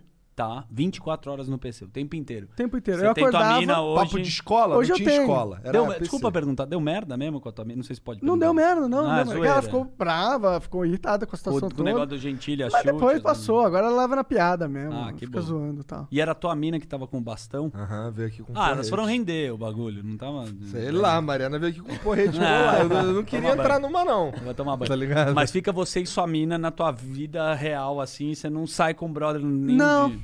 Não, os meus brothers tá aqui, tá ligado? Todo dia. É, é verdade. Você É. já tem um rolê. É, e exatamente, a gente criou essa parada mesmo porque não tem, eu não quero ter um rolê. Mas isso é um rolê. Exato, exato. Ele é um rolê e é o meu trabalho e é tudo. E eu posso, tipo, Não, tem videogames, tem só maconha, tem Nossa, só moleque, galera. tem que ver É. a casa nova que a gente tá indo. Hoje foi pra lá. Que legal. um é? flipper, uma máquina, um, um, um fliperama mesmo, uma um, um PlayStation um 5. cockpit pra jogar joguinho de carro, tá lá também. Tem dois que pinball, foda. Que foda. tem uma TV velha pra botar Vamos- uns vamos fazer o- velho. Lá a vizinha não fica brava e não quebra um retrovisor que vai ter um estacionamento. Onde é o novo Flow? é. caralho. Fala o endereço. Pode. Já fode tudo completamente. Bom, Calma, você vai conseguir invadir lá, fica tranquilo. Não Só precisa, passa o não endereço. precisa invadir, é só mandar um WhatsApp que você entra. é, não não precisa invadir, não, cara, fica tranquilo. O Vang Dias mandou, Grande aqui- Vang. mandou Tá 600 sumido, bits. viado. Sou fã do Flow há um tempo já. Ouço frenético desde Tá a lendo hora as que mesmas acordo. perguntas. Não sei se você reparou, desculpa me Ah, é? mas... Você Mas tu já leu essa? Essa já leu. Ah, então, Então pau no já passa. É, não quero, não- né? O CyberB FPV mandou mil bits. Salve, salve família. Boa tarde a todos. O Daniel é foda demais, inspiração total. Um dos trabalhos que acho foda é como ele hackeia o mundo como impostor. Essa é minha terceira mensagem aqui no Flow. Nas duas primeiras ganhei um foda-se. Espero manter 100% de aproveitamento. Tá, vai tomar no meio do seu cu, então. Tô brincando. Ô, Cyber, CyberB, muito escroto esse teu nick aí. Tô falando aqui só de sacanagem. É, seu. Demorou? Valeu, cara, obrigado. Foda-se você. Seu otário. O Emanuel Cáceres, 10, mandou 20 mil bits. Propaganda. J1 Seeds é uma agência brasileira no Japão. Construímos percepção de valor para o seu produto ou serviço. Acesse nosso portfólio e saiba como dezenas de marcas já atingiram resultados incríveis. www.j1seed de dado S. Então, j1seeds.com. Pessoal, acho foda a maneira de divulgação que vocês vêm fazendo. Gostaria de testar esse e-mail e apresentar nossos clientes por aqui. Grande abraço e vida longa ao Flow. Então, só de sacanagem, vamos derrubar o Flow, o, o- site do cara aí, ó. Bora. Qual que é o site? J1seeds.com. J1seeds.com. Puta, que legal isso aqui, cara. É, entra não, lá falando e sério, é muito derrubar. foda esse negócio de publicidade. Ganhar dinheiro é bom. Não, não, vocês ganharam um barão e com uma forma justa. Cara, não, por favor, fala aí pra entrar no site. do- J1seeds.com. Entra lá, derruba o site desse arrombado. Só de sacanagem. Bora. Sensacional. Porra, muito legal, cara. Bom, é isso. É isso. Daniel, muito obrigado pelo papo, cara. Obrigado demais, foi Porra. muito foda, foi muito louco. Rendeu. Rendeu, rendeu pra Rendeu. caralho. Onde compra café? Café. Pô, vai lá no meu site lá, www. É, ver. vai lá também. Derruba Vamos o ver, site desse porra. filho da puta. É, de- Segue lá, Power Focus, power.focus no Instagram, vai me ajudar. Vamos ver, vai. vai, quero ver. Tem 13 mil seguidores. Quero- Vamos ver, vamos Power.focus. E aí o Eu vou seguir aqui. eu vou- Vou Segue. seguir também. Ah, moleque. Agora. E eu vou mandar pra vocês o café aqui. Aí sim. Prometo. Bom, só tô seguindo porque tu falou que ia mandar o café, pô. Vou mandar. É powerfocus.com.br. Permutinha. Permutinha. Tem um, um- seis meses de café pra vocês. Tá aqui. Powerfocus.com.br. Já Nossa. caiu o site do cara. tá? Caiu? Aham. Boa, De quem? boa. Valeu, Fox? chat. Não, Não, já tá um. Do outro. Não, mas compra o café, não é pra cair no site. pô. A gincana não é essa. Deixa eu, deixa eu explicar. A zoeira é dele. Segue no Instagram, já tá ó. Tipo, a puta publicidade que o cara tipo, tem, tá, tem 12 anos. Ó, o negócio, o negócio Eu quero é ver ele fazer cair o Instagram, E conhecer né? o café tira uma foto, marca o flow e é nóis, cara. É, isso, é é, isso. faz isso, faz isso aí. Quem tá ouvindo mesmo e consumiu, depois fala. Fala real, fala, é bom ou não, né? Ô, manda os cafés pra gente dar pros nossos membros também. Por favor. Demorou? Fechou? Fechou Beleza, mesmo. Ó, membro vai ganhar uns cafezão aí, pelo Ô. menos uns, uns dois cafés. Deixa eu falar, obrigado aí todo mundo, vocês, quem tava vendo aqui, o Flow, e obrigado vocês que, mano, mó da hora conhecer de verdade. Você não gosta muito que puxa o saco, pau no seu cu, mas achei você sangue bom. E o que eu acho legal é que vocês são on e off a mesma pessoa, e algumas pessoas são assim e vocês são. É nóis. É nóis, Obrigado, mano. cara. Obrigado, Obrigado, pela moral. Obrigado mais uma vez por, por vir aí, cara. É nóis, E cara. vai lá, Power Fox, compra café pra caralho. Boa, café foda. galera. Já trouxemos quase todo mundo do pânico. Falta, falta Emílio. Falta Emílio. Segunda-feira. Valeu, chat. Beijo. Boa, no- boa tarde. Até depois.